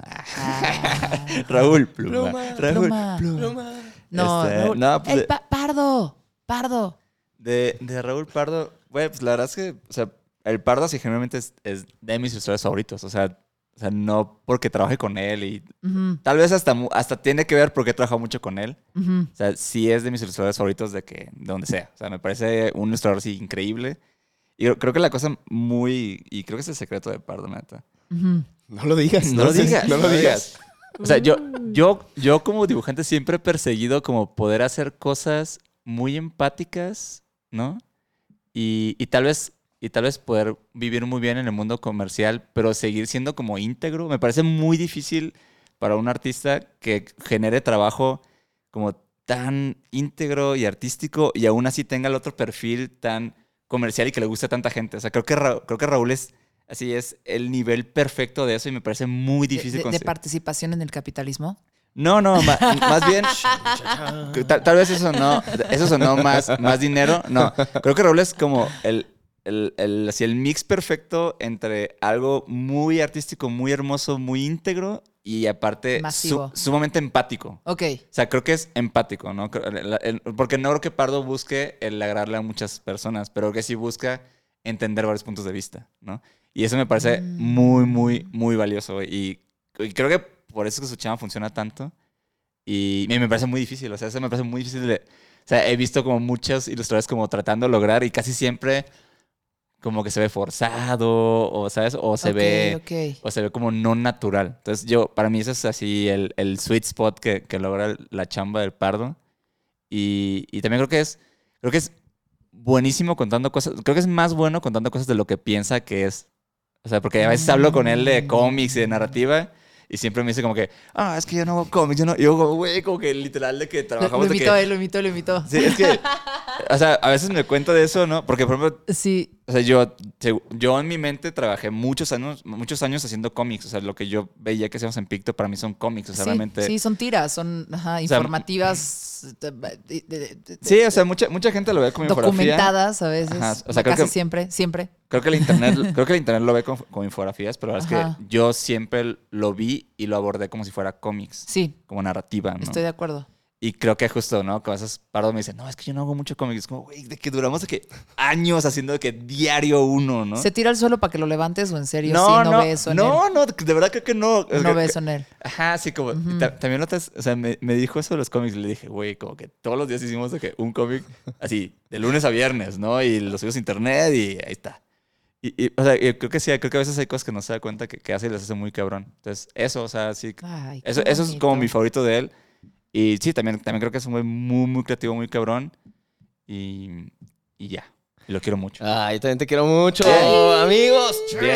Oigan, bien. cuando ustedes se quedan solitos se dicen esas cosas tan bonitas o... Nos hemos dicho cosas, Cosas muy bonitas. más Más fuertes. bonitas. Más fuertes. Sí. Más, más fuertes. Ok, ok, ok. Me da muchísimo gusto. Eso hay que Ujú. hacer con los amigos. Sí. Record- refor- refuerzos positivos, por favor. Refuerzos positivos. Sí, sí hace falta, ¿no? Siempre. Nunca Ujú. están de más. Em, ahí les va. Uf. Mm. Mm. Yo cuando todo está valiendo madre, siempre lo digo, siempre lo digo mucho, mucho, mucho, pero lo único que me levanta o me saca de crisis de ansiedad o me saca de lo que sea es sentarme a dibujar. Em, pero es muy difícil llegar a ese momento. O sea, hay veces que estás tan triste o estás tan así de que neta no puedes. ¿Qué se debe decir uno a sí mismo para animarse a sentarse a dibujar? Digo, para que la banda también se autoayude. La banda de mezclas abruptas se autoayude a hacer lo que sea que haga de sus proyectos creativos. ¿eh? No a fuerzas tienen que ser dibujar.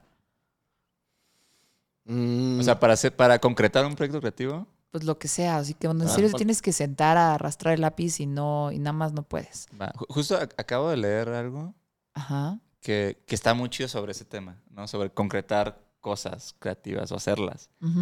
Es, es, es, la, es un, un consejo que das, ah, no me acuerdo el nombre de él, pero es- es- era un escritor de Los Simpsons. Y de hecho él, él es como el, el escritor más prolífico de Los Simpsons. O sea, como en la historia de Los Simpsons, él, él es el que ha hecho más episodios, no sé, como 60, una cosa así. Y aparte estuvo unas temporadas chidas, ¿no? Bueno, las que todos los millennials recordamos como chidas. Eh, y él decía que su secreto para escribir tanto y, y también es que básicamente este, se ponía, o sea, escribía lo primero que le venía a la mente siempre, sí.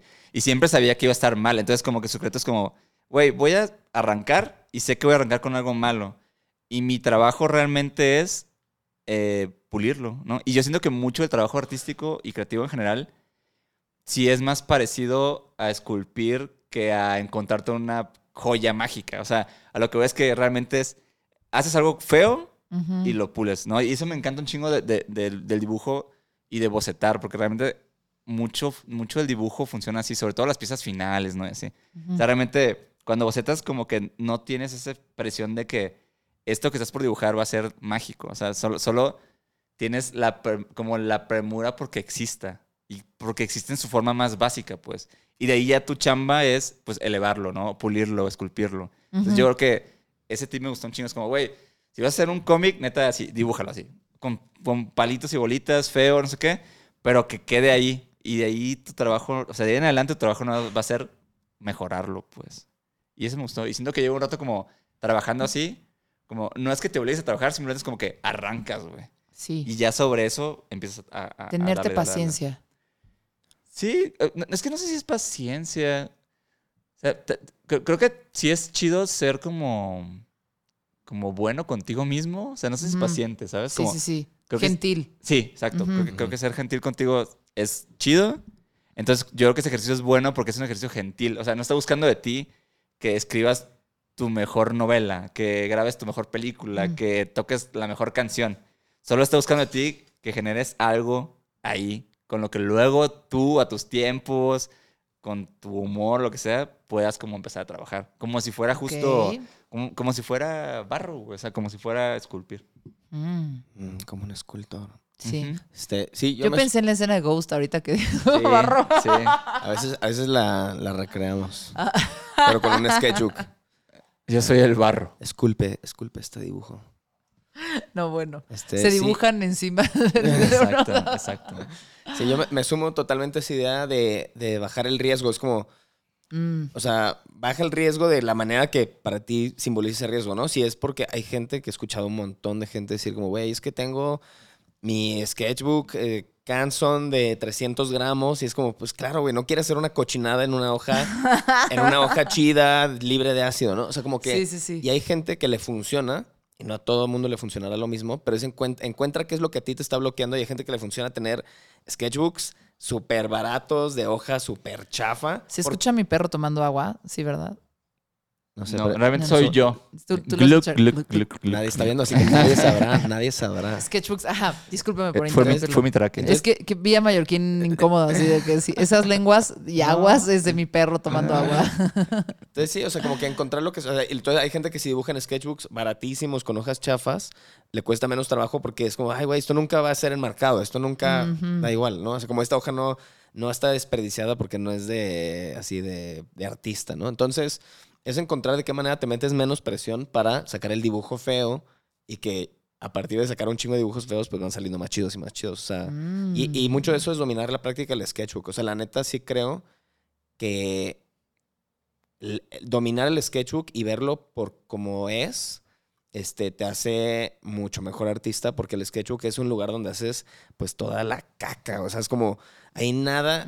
El sketchbook por mucho tiempo para mucha gente, sobre todo cuando vas arrancando y cuando empiezas a conocer gente creativa, quieres tener el sketchbook así, es como si fuera un sí, book. El Es que como- vas, sí, sí, sí, el que como- de Instagram. Exacto, Ajá. entonces porque dices como, ¿qué tal si me topo tal dibujante y me dice, a ver tu sketchbook y puta madre, o sea, como cómo va a estar horrible, ¿no? Entonces, el sketchbook aesthetic, la neta, este, me conflictúa. Y yo era bien así, la neta, antes. Pero en cuanto dije como, ah, puedo poner la lista del súper y al lado un dibujo que intenté algo que nunca había intentado y quedó culero, ni pedo. Pero es como un acto de liberación así muy zen y este, y creo que eso ayuda mucho a que, a que tengas menos presión de dibujar. Ok. ¿Y qué se debe decir uno a uno mismo? Une a uno mismo Ajá. cuando acabas un dibujo. Cuando acabas, Sí, ahí les va. Esto también lo conté en su episodio, pero te- mi, mi- mi exnovio me decía, eres una burra, siempre que acabas un dibujo te ríes. Pero es que yo hace mis una- caricaturas es y todo, me cago ¿no? risa, es es como, una, "Ajá", es una gran señal. de mi patanada que acabo de dibujar. Eh, eh, eh, ajá. Y la verdad es que lo pienso en los que me quedan bien y los que el chiste ya lo venía trabajando, o ¿no? Pero hay muchas veces que acabo y digo, pues esto está colerísimo. Qué feo, intenté hacer esto como que le copiar. No, no, no tengo futuro. Ya, me voy a tirar a la basura a mí misma. Yo, yo ¿Qué, siento que. qué te debes decir a ti mismo cuando acabas un dibujo? Yo creo que lo mejor y lo más sano es decirte, güey, a lo que sigue. O sea, creo que, creo que justo. ¿Quede bien o quede mal? Sí, o sea, creo que justo el, el- el- un, un gran logro, o sea, como, como creativo o dibujante, es, es saber cuándo termina el trabajo. O sea, como, o sea, es, es esta frase, ¿no? O sea, el, el arte no se termina, se abandona nada más, pues, ¿no? Entonces, creo que Mm. aprender a decir, güey, neta, hasta aquí llegó, porque, o sea, si no te vuelves loco, o sea, todo es mejorable y si tienes tiempo para hacerlo es peor aún. Entonces sí, creo que más bien es aprender a soltar eso y arrancar otra cosa. O sea, sí creo que el tiempo que ibas a invertir en como seguirle dando a esto que, que ya no tiene mucho punto, es mejor invertirlo en algo nuevo que te va a llevar como a explorar otras cosas. Ok. Sí. Y la, y, y la verdad es que cuando, o sea, si termino algo y me, y me, me llegó de alguna manera, sea un, un, jaja, qué chistoso soy, o de que, órale, la neta, sí conecté, o sea, toqué un, me, al menos a mí me toqué un nervio, sí, sí me tomo un momento para, como para disfrutar ese momento, o, o, o, o darle o a conciencia como que absorber ese momento. O sea, a veces no es disfrutable, ¿no? A veces es un dibujo como que te toca un nervio más Sí, heavy. sí, sí. Pero, pero sí, sí, sí procuro tomarme el tiempo de decir como, a ver, ¿qué, qué- con qué conecté? Ah, no mames, sí, conecté con esto. Ah, qué cabrón. Y muchas veces es muy introspectivo y a veces también tienes como otro tipo de realizaciones de que, oye, no manches, de hecho, esto podría ser algo más, ¿no? Entonces como que, como que si ves que hay un alguito que brilla, así como que entre las piedritas, ve, ve que es ese alguito. Si nadie está brillando, lo que dicen así como, next, vámonos. O sea, jamás sobrepienso un dibujo feo en la vida. Es como, oh, bueno, joven, Bueno, Ni joven, modo. Gracias, joven, ya cené. Adiós. No, Sí, gracias, así le tocó. gracias, ya. Me pasó el, el- el- el- el- del primero al segundo de noviembre que dije, "Mm, no puse nada, no hice nada de, de ofrenda de muertos, ¿no? Así, y, y de los primeros muertitos o de los más importantes que yo tengo son mis perritos. Eh, y como que dije, bueno, voy a hacer un dibujo que tenga que ver con cómo yo entiendo la muerte. La verdad es que el dibujo técnicamente, o sea, de hecho lo hice con unos plumones nuevos, entonces estaba probando y ni, o sea, ni, ni lo pensé bien nada más como salió, pero el texto que le puse, para mí fue como, ah, nunca había logrado sacar como articular en tres cuadritos en un carrusel de Instagram o, en, ¿sabes? En tres pinches bullets, lo que fue para mí esta primera como s- pues, acercamiento a la muerte que fue con, con mi perrita Lara. Eh, y, y me puse a hacer ese dibujo. Sí, la verdad, lo- o sea, y lo subí y me valió, ¿no? Pero no, no me parece muy buen dibujo, pero me gustó mucho la idea que hay detrás. Y, y lo que estabas diciendo es, o sea, lo estaba haciendo y no podía parar de llorar. Y lo terminé y me quedé llorando como una hora y amanecí con los ojos hinchados. Mi, mi- mi- mi perro se murió hace siete años, ¿ok? Órale. y, y- y lloraba y lloraba y lloraba y como que e, es, es- es muy extraño, ¿no? Y fue a partir de un dibujito que fue como, ah, nunca he articulado que sentí ese, en ese proceso de que mi perro ya no estuviera, de despedirme de mi perro. Claro. Eh, y- sí está chido ese momento de que acabas algo que te tocó ahí una pinche fibrita de, ah, no mames, traía esto dentro. Traía esto dentro y no lo había sacado. Es que la neta sí Ajá. siento que es un gran superpoder del, del, del mundo creativo, o sea, sea lo que te dediques en el mundo creativo, pero el poder agarrar algo así como del mundo no tangible y de que es como así, como que lo pienso como si fuera magia, así de que, güey, está por ahí en otro plano, güey. Ujú. Y así, ¡piu! lo trajiste y pasó inevitablemente por tu cerebro y por tus filtros. Y luego si eres dibujante, pues lo bajaste al dibujo, ¿no? Y si eres músico, lo bajaste en, en una pieza de auditiva. Pero como el lograr bajar eso de donde sea ese lugar es loquísimo, ¿no? O sea, como que trajiste algo que no existía en este plano. Y pues obviamente cuando es tan personal, pues es como, güey, ni, a veces ni 100 terapias, ni 100 canciones de otras personas te pueden dar eso, ¿no? Entonces como que ese, ese Mm. auto, des- así como autodesbloqueo se me hace cabrón del dibujo. No lo quería decir bien, le dije, se verá muy desvergonzado. Pero es bien chido, la neta, cuando logras eso. Y, y justo también el año pasado hice, no, este año también me invitaron a una lectura de cómics. Y de que "Ay, no sé hacer cómics. Entonces como que dije, ay, bueno, Ah, voy a ju- hacer Justo ahí fue donde dijiste que dije, entonces, de que hice un cómic sobre mi relación con mi mamá y puta, no llevaba ni la segunda viñeta y estaba también así berreando, sí. Mm. Pero es cañón, o sea, como que tú puedas desbloquearte eso a través del dibujo es súper chido. Oigan, pues penúltima pregunta. Venga. Ahí les va. ¿A quién le rezan cuando nada más no están inspirados?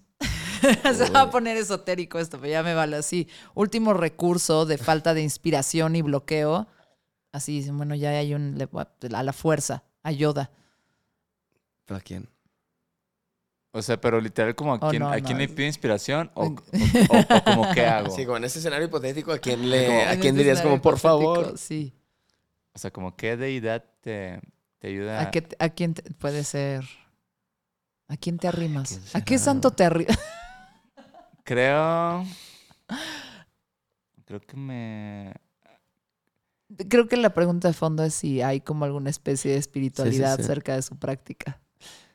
Pero nada más es de... Yo creo, yo, yo creo que la neta, como aún, si tuviera que rezarle a un santo, sería como un alter ego mío con tuniquita, así como de que, güey, por favor. O sea, porque al final siento que Raúl del futuro. Raúl del futuro, güey, sí, Raúl de, Raúl de los siguientes cinco minutos, de que, güey, quiero Ajá. dibujar y neta no puedo. O sea, como que sí siento que es una batalla constante, este, como dibujante, el, el decir, güey, el, el tener disciplina, el tener, o sea, porque aunque lleves años dibujando, de repente te puede dar una racha de no disciplina y puta, o sea, salir de eso es cabrón. Entonces, como que al final el único que te va a rescatar eres sí, tú mismo. O sea, entonces si hay un santito, o sea, si pusiera un nichito en mi departamento así con algo, sería de que un yo que sí dibuja, ¿sabes?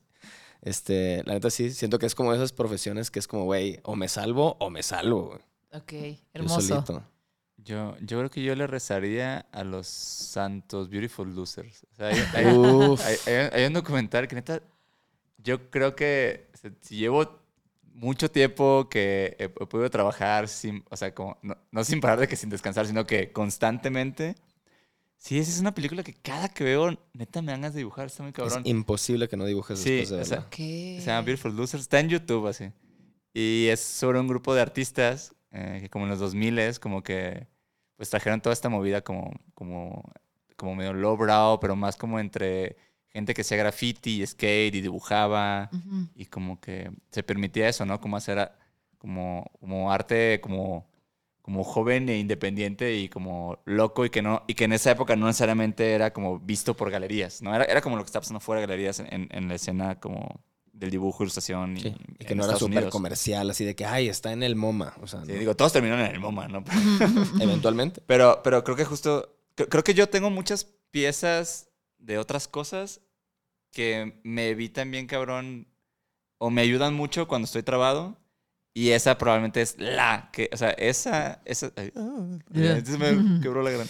O sea, ese, ese, ese documental, también, también hay un documental sobre Daniel Johnston que también, también me hace lo mismo. O sea, cada que, que siento que no puedo dibujar o algo así, lo veo y así súper me activa bien cabrón. Entonces creo que sí, ajá, esas- le, le, le pondré un altarcito a, a Beautiful Losers, a, a Daniel Johnston, a que Terry Gilliam, también, también el, cine, el cine de Terry Gilliam también es como algo que me, me vuela la cabeza bien cabrón. Y es como algo que veo, no veo tan seguido, pero veo cuando me siento así. Yo solo quiero agregar que Beautiful Losers fue un evento canónico en mi vida. Sí, total. Ah, sí. O sea, de, sí fue como de las tres cosas que hizo que me dedicara a, a la ilustración. Sí, así fácil. Le Bueno, pasó, pues la le voy a pasó ver. como una generación, ¿no? Sí. Siento. Yo no lo vi. Es Bueno. muy buenísimo. Es muy bueno, pero, pero era muy, era, o sea, a mí me lo recomendó un amigo, Alfonso Anda, un saludo. Este, y fue como, oye, chécate esto, y estaba en una USB. O sea, como que no era algo tan.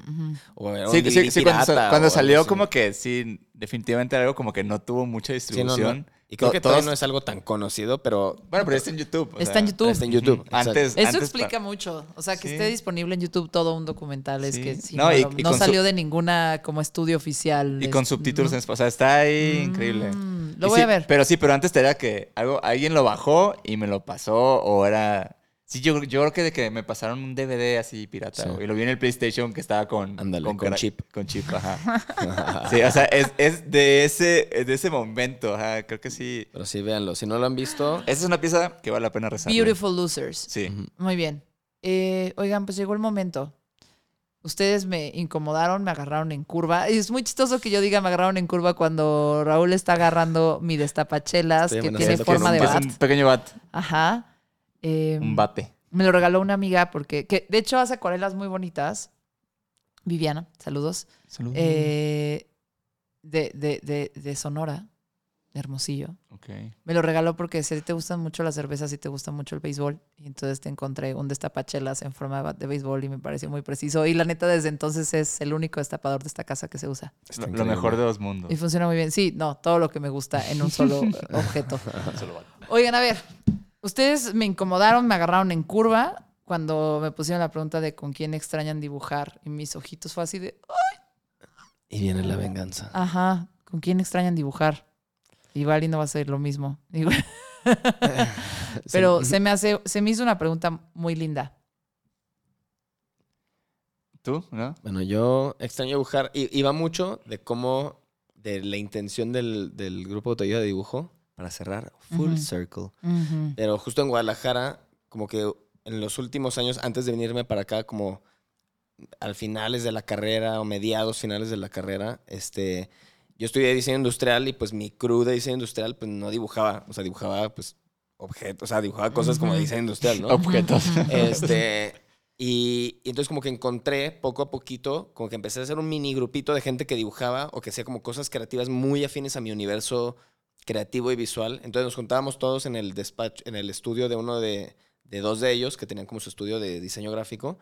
Y los planes eran así de que nos juntábamos ahí y unos hacían música, este, había dos músicos que luego les fue así súper chido, había otros que se dedicaban como a diseño gráfico y también así como que todos éramos bebés que no sabíamos nada, súper tontos, pero el hecho de juntarnos ahí, pedir pizza, tocar este, guitarra, este, fumar tantito y cotorrear, como que eso hizo que salieran un montón de conversaciones y colaboraciones de proyectos Ujú. que hicieron que todos como que empezara como a, a fermentarse o hacerse como un cultivo así súper chido creativo. Y, y hoy a la fecha, esto fue hace, no sé, 13 años o algo así, y, este, y a la fecha como que todos nos dedicamos, todos los que estamos en ese círculo, todos nos dedicamos a lo mismo que queríamos en ese momento y todos ya estamos como pues, bien avanzados en, en eso y está así, se me hace hermosísimo. Entonces me encantaría juntarme con ellos otra vez a hacer ese plan, pero pues ya es bien complicado como juntar a todos en el mismo lugar, pues. Entonces, a ese crew les mando un beso. Un beso. Eh, yo. O sea, no sé, no sé si es dibujar. Es que siempre pienso que dibujar como que tiene un chingo de cosas que no son dibujo, ¿no? Este, yo extraño mucho a, a un primo, o sea, José, que, que ya no está en este plano. Este, porque justo es, es con alguien, justo como por la época de, de Beautiful Losers y así. Ujú. Es como cuando yo me empecé a dedicar como a, ah, creo que voy a dibujar, ¿no? Creo que voy a ser este, diseñador, ilustrador. Y él era, él era más chico que yo y siempre era alguien como que, como que me preguntaba mucho sobre esto, o sea, sobre, sobre ilustradores, dibujo. En un punto los dos pegamos stickers como en la calle, que fue algo que hice como por muchos años. Y él también. Entonces como que siempre, ¿De Mazatlán? él, él, él- él era de Durango. Ok, ok. Mazatlán. Este, y como que, no sé, siempre esas charlas con él sobre, ah, ¿cómo, cómo puedo hacer esto en, en Corel o en, no me acuerdo en qué programa estamos. Pero, o sea, esas charlas en la noche sobre, sobre hablar sobre stickers, sobre gente que hace graffiti, skate, sobre cómo hacer un dibujo, o sea, esas charlas las, las extraño cabrón. Entonces, sí, creo que, creo que a él en, en general lo extraño, ¿no? Pero en particular, eso es como muy, fue como muy nutritivo para mí. Oye, ¿y sientes que a veces las preguntas que te hacía como que era más importante que la respuesta? O sea, la pregunta que te hacía era como que te hacía, te disparaba tantas cosas que realmente no importaba la respuesta. Es igual lo resuelves así, pero su acercamiento a las cosas de ti te activa otros chips. Sí, totalmente. Sí, y, y- y también el- la idea de que, de que me preguntara a mí. O sea, eso es como lo que, como que valoraba yo un chingo. Entonces, sí, Sí. como que esas charlas. Validación también. Te hacían, Sí. te daban no, seguridad y. Ajá, y, Ajá. y- y- O sea, tal vez sí validación, pero me, me generaba como siempre un, un feeling de, de búsqueda. O sea, como que, güey, ocu- ocupo saber más porque es- voy a aprender yo y cuando me pregunte le voy a poder decir. Es como quiero explorar qué y, y te voy a buscar a ti para explorar. Sí, quiero, Sí. quiero explorar porque necesito Y saber tam- más para poder... Y, que- y y yo en general creo Quería que... estar listo cuando le hiciera preguntas. Ajá. Ajá. Y, y en general creo que eso es algo que como que es- se me quedó para siempre, ¿no? Como, como me siento siempre en un, en un estado de búsqueda, ¿no? Porque creo que en algún punto ocupo compartir es- eso que aprenda, pues. Pero siento que viene de ahí, pues. Qué bonito, señores. Ujú. Qué bonito. Muchísimas gracias por venir a Mezclas Abruptas. Oigan. Gracias por invitarme. Un oigan. placer. Oigan. Un placer.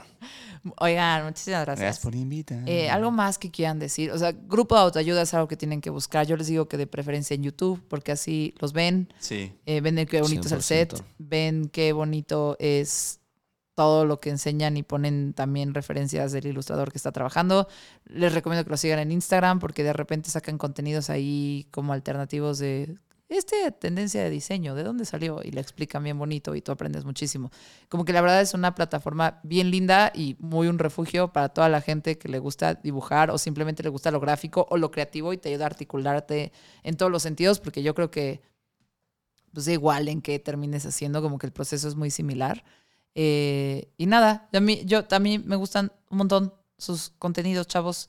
Eh, Ah, Me y, en y un no sé, ajá, sí, estoy ¿Cómo con una dijiste ahorita? inteligencia artificial. Ya no soy natural. Ya ¿Cómo- no soy natural, soy un cyborg, güey. ¿Cómo me, era el chiste pusieron- de- me taparon una muela y ahora soy un...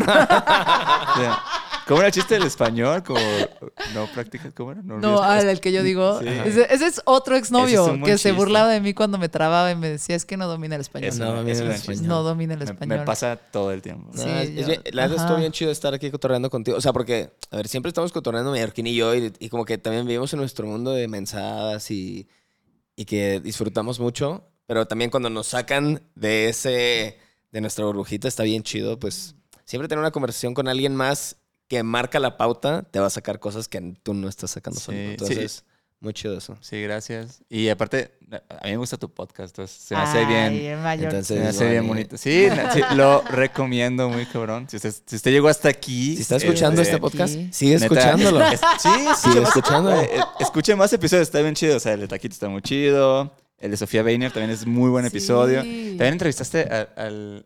No recuerdo el nombre, pero es el vocalista de Little Jesus y también es buen Ah, el episodio. Santi, Al sí. Santi. Yo estaba escuchando el de tus amigas, las de Ruido Rosa. La- la- las ruidos rosas.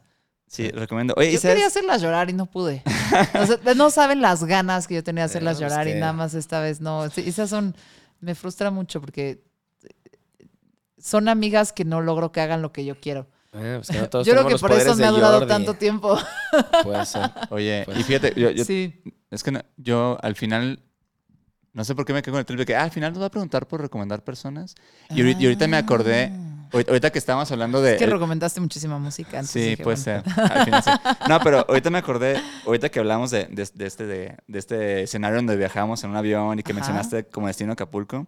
Me- este, no sé cuándo sale el podcast, pero se me, se me ha chido recomendar un par de proyectos que ahorita tienen como iniciativas justo para apoyar a las personas en Acapulco, en Guerrero. Acapulco y Yo creo que va a seguir eh, al finales de noviembre. Sí, va a porque- seguir porque es con como- este problema. ajá. Sí, sí, sí. Ah, bueno, segurísimo. venga. Literal, solo, solo quería recomendar que chequen este, lo que está haciendo Feroms, que es una ilustradora que Ok. radica en Acapulco, que está ahorita Ok. justo en, en- en Acapulco.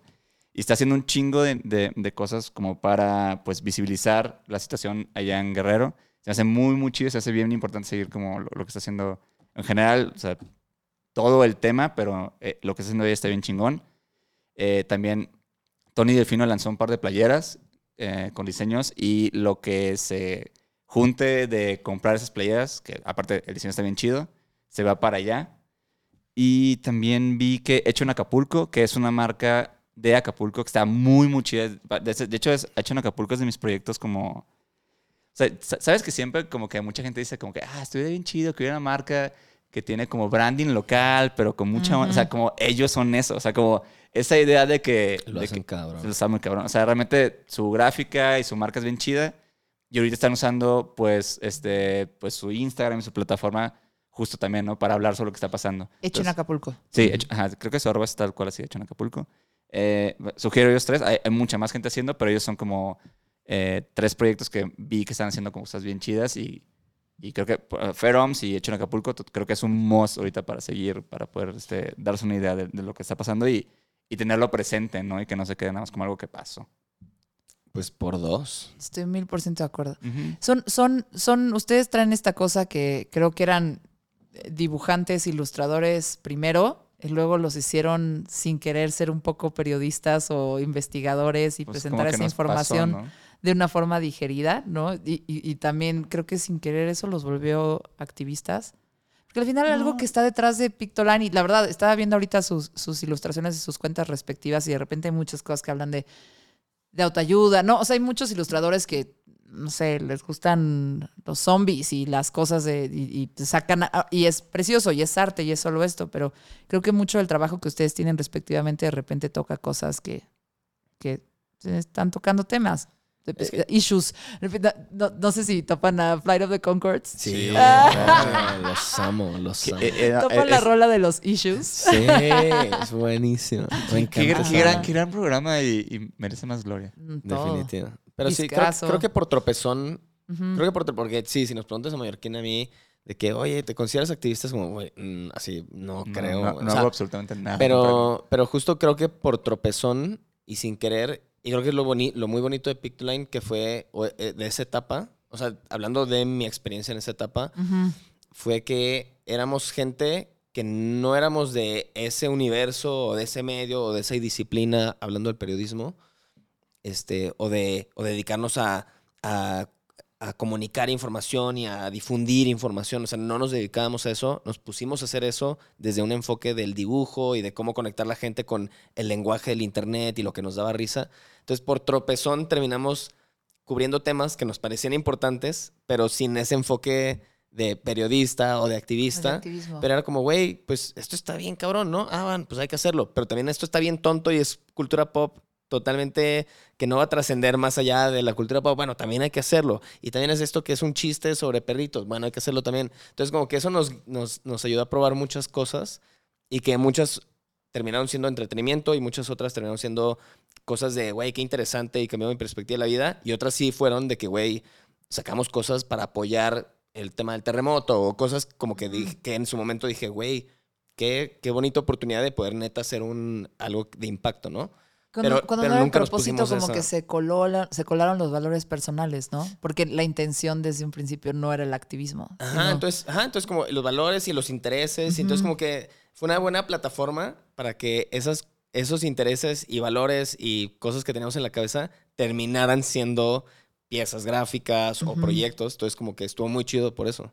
Aunque nosotros no nos autodefinamos como esas, eh, como esas figuras, ¿no? O esas categorías. Sí, y, y justo menciono esos proyectos porque, porque luego es bien interesante. Bueno, es como artista gráfico a veces sientes que, que justo tu chamba es dibujar, ¿no? O sea, como hacer pósters o así. Ujú. Entonces, siento que, que justo, eh, o sea, ahorita lo que está haciendo este Feroms y Hecho en Acapulco con, con el tema de Guerrero, pues se me hace bien valioso, o sea, y se me hace bien cabrón que no, o sea, no, no necesitas ser un reportero para contar que está, o sea, la comunicación Sí. no es de que una licenciatura, ¿sabes? Como, es como, o sea, es como básicamente algo que está pasando, güey, si tú con, con lo que haces puedes de alguna forma también como visibilizarlo, pues es súper valioso, pues, está, ¿no? está Claro. cabrón, porque ahorita que dijiste eso, o sea, yo la verdad como que no sabía dónde donar o qué hacer, ¿no? Como que este terror de que lo agarre Morena. Y, Claro. eh, y pues la respuesta de casi toda la gente medio informada fue dona a la Cruz Roja, dona a la Cruz Sí. Roja. O sea, ellos tienen un fondo y están haciendo esto, pero si no, y cada quien encuentra dónde, ¿no? Pero ahorita que estaba pensando y que le estaba dando su follow a Feroms,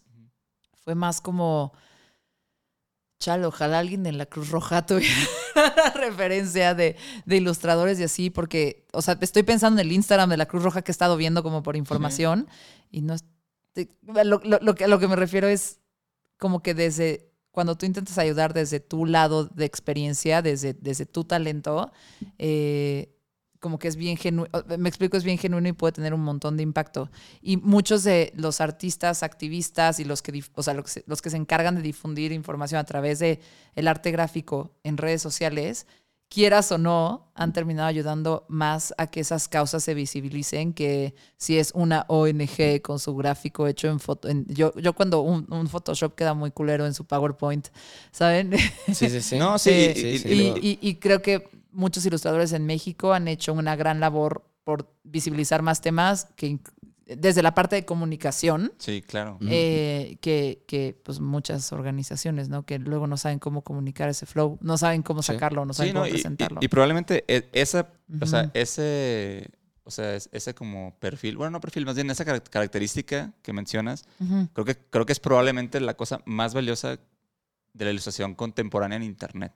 O sea, como que eso no lo hacía antes, ¿no? O sea, como el hecho de poder sumarse a tópicos y no sumarse por el mame, sino sumarse porque la forma que tiene el dibujo y la ilustración para contarte algo, para presentarte algo, neta no te lo va a otorgar otra cosa, pues. Entonces es, es como, es una cosa que te hace sentir como, güey, neta es que los dibujantes tienen ahí como, es que no es una área de oportunidad, más bien es, Es un superpoder. sí, la neta sí, o sea, es un superpoder que no. Les dije que cantaban mucho. no, y, y no, o sea, y- no- y no es un tema, y no es un tema como de estética, o sea, no es un tema de que es más bonito el dibujo que ver texto, no, la neta no, más bien es un tema de cómo esto le puede llegar a personas que tal vez, o sea, fuera de que les dé leer, a gente que tal vez pues, no, no, no puede leer, o sea, o, o sea, gente que, que le cuesta entender un tema muy cabrón y se puede simplificar en una síntesis poderosa gráfica, pues. Sí. Entonces, realmente es, es más para allá. Desde el lado funcional y desde el lado también como...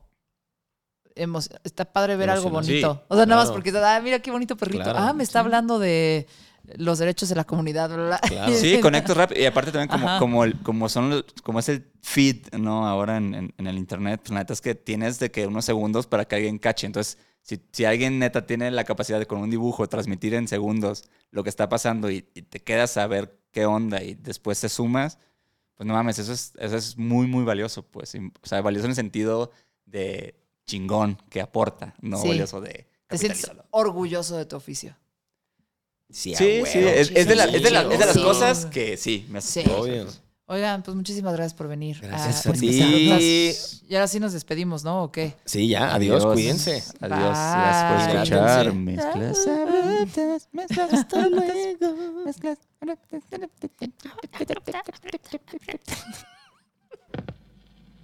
Mezclas abruptas. Con Susana Medina. Sigue o suscríbete a este podcast para recibir un nuevo episodio cada semana. Deja una reseña. De preferencia 5 estrellas. Excelente servicio. Y si quieres seguir la conversación, busca arroba mezclas abruptas. O arroba Susy Rain. S-U-Z-Y Rain de lluvia en inglés. En Twitter o Instagram. Mezclas abruptas con Susana Medina.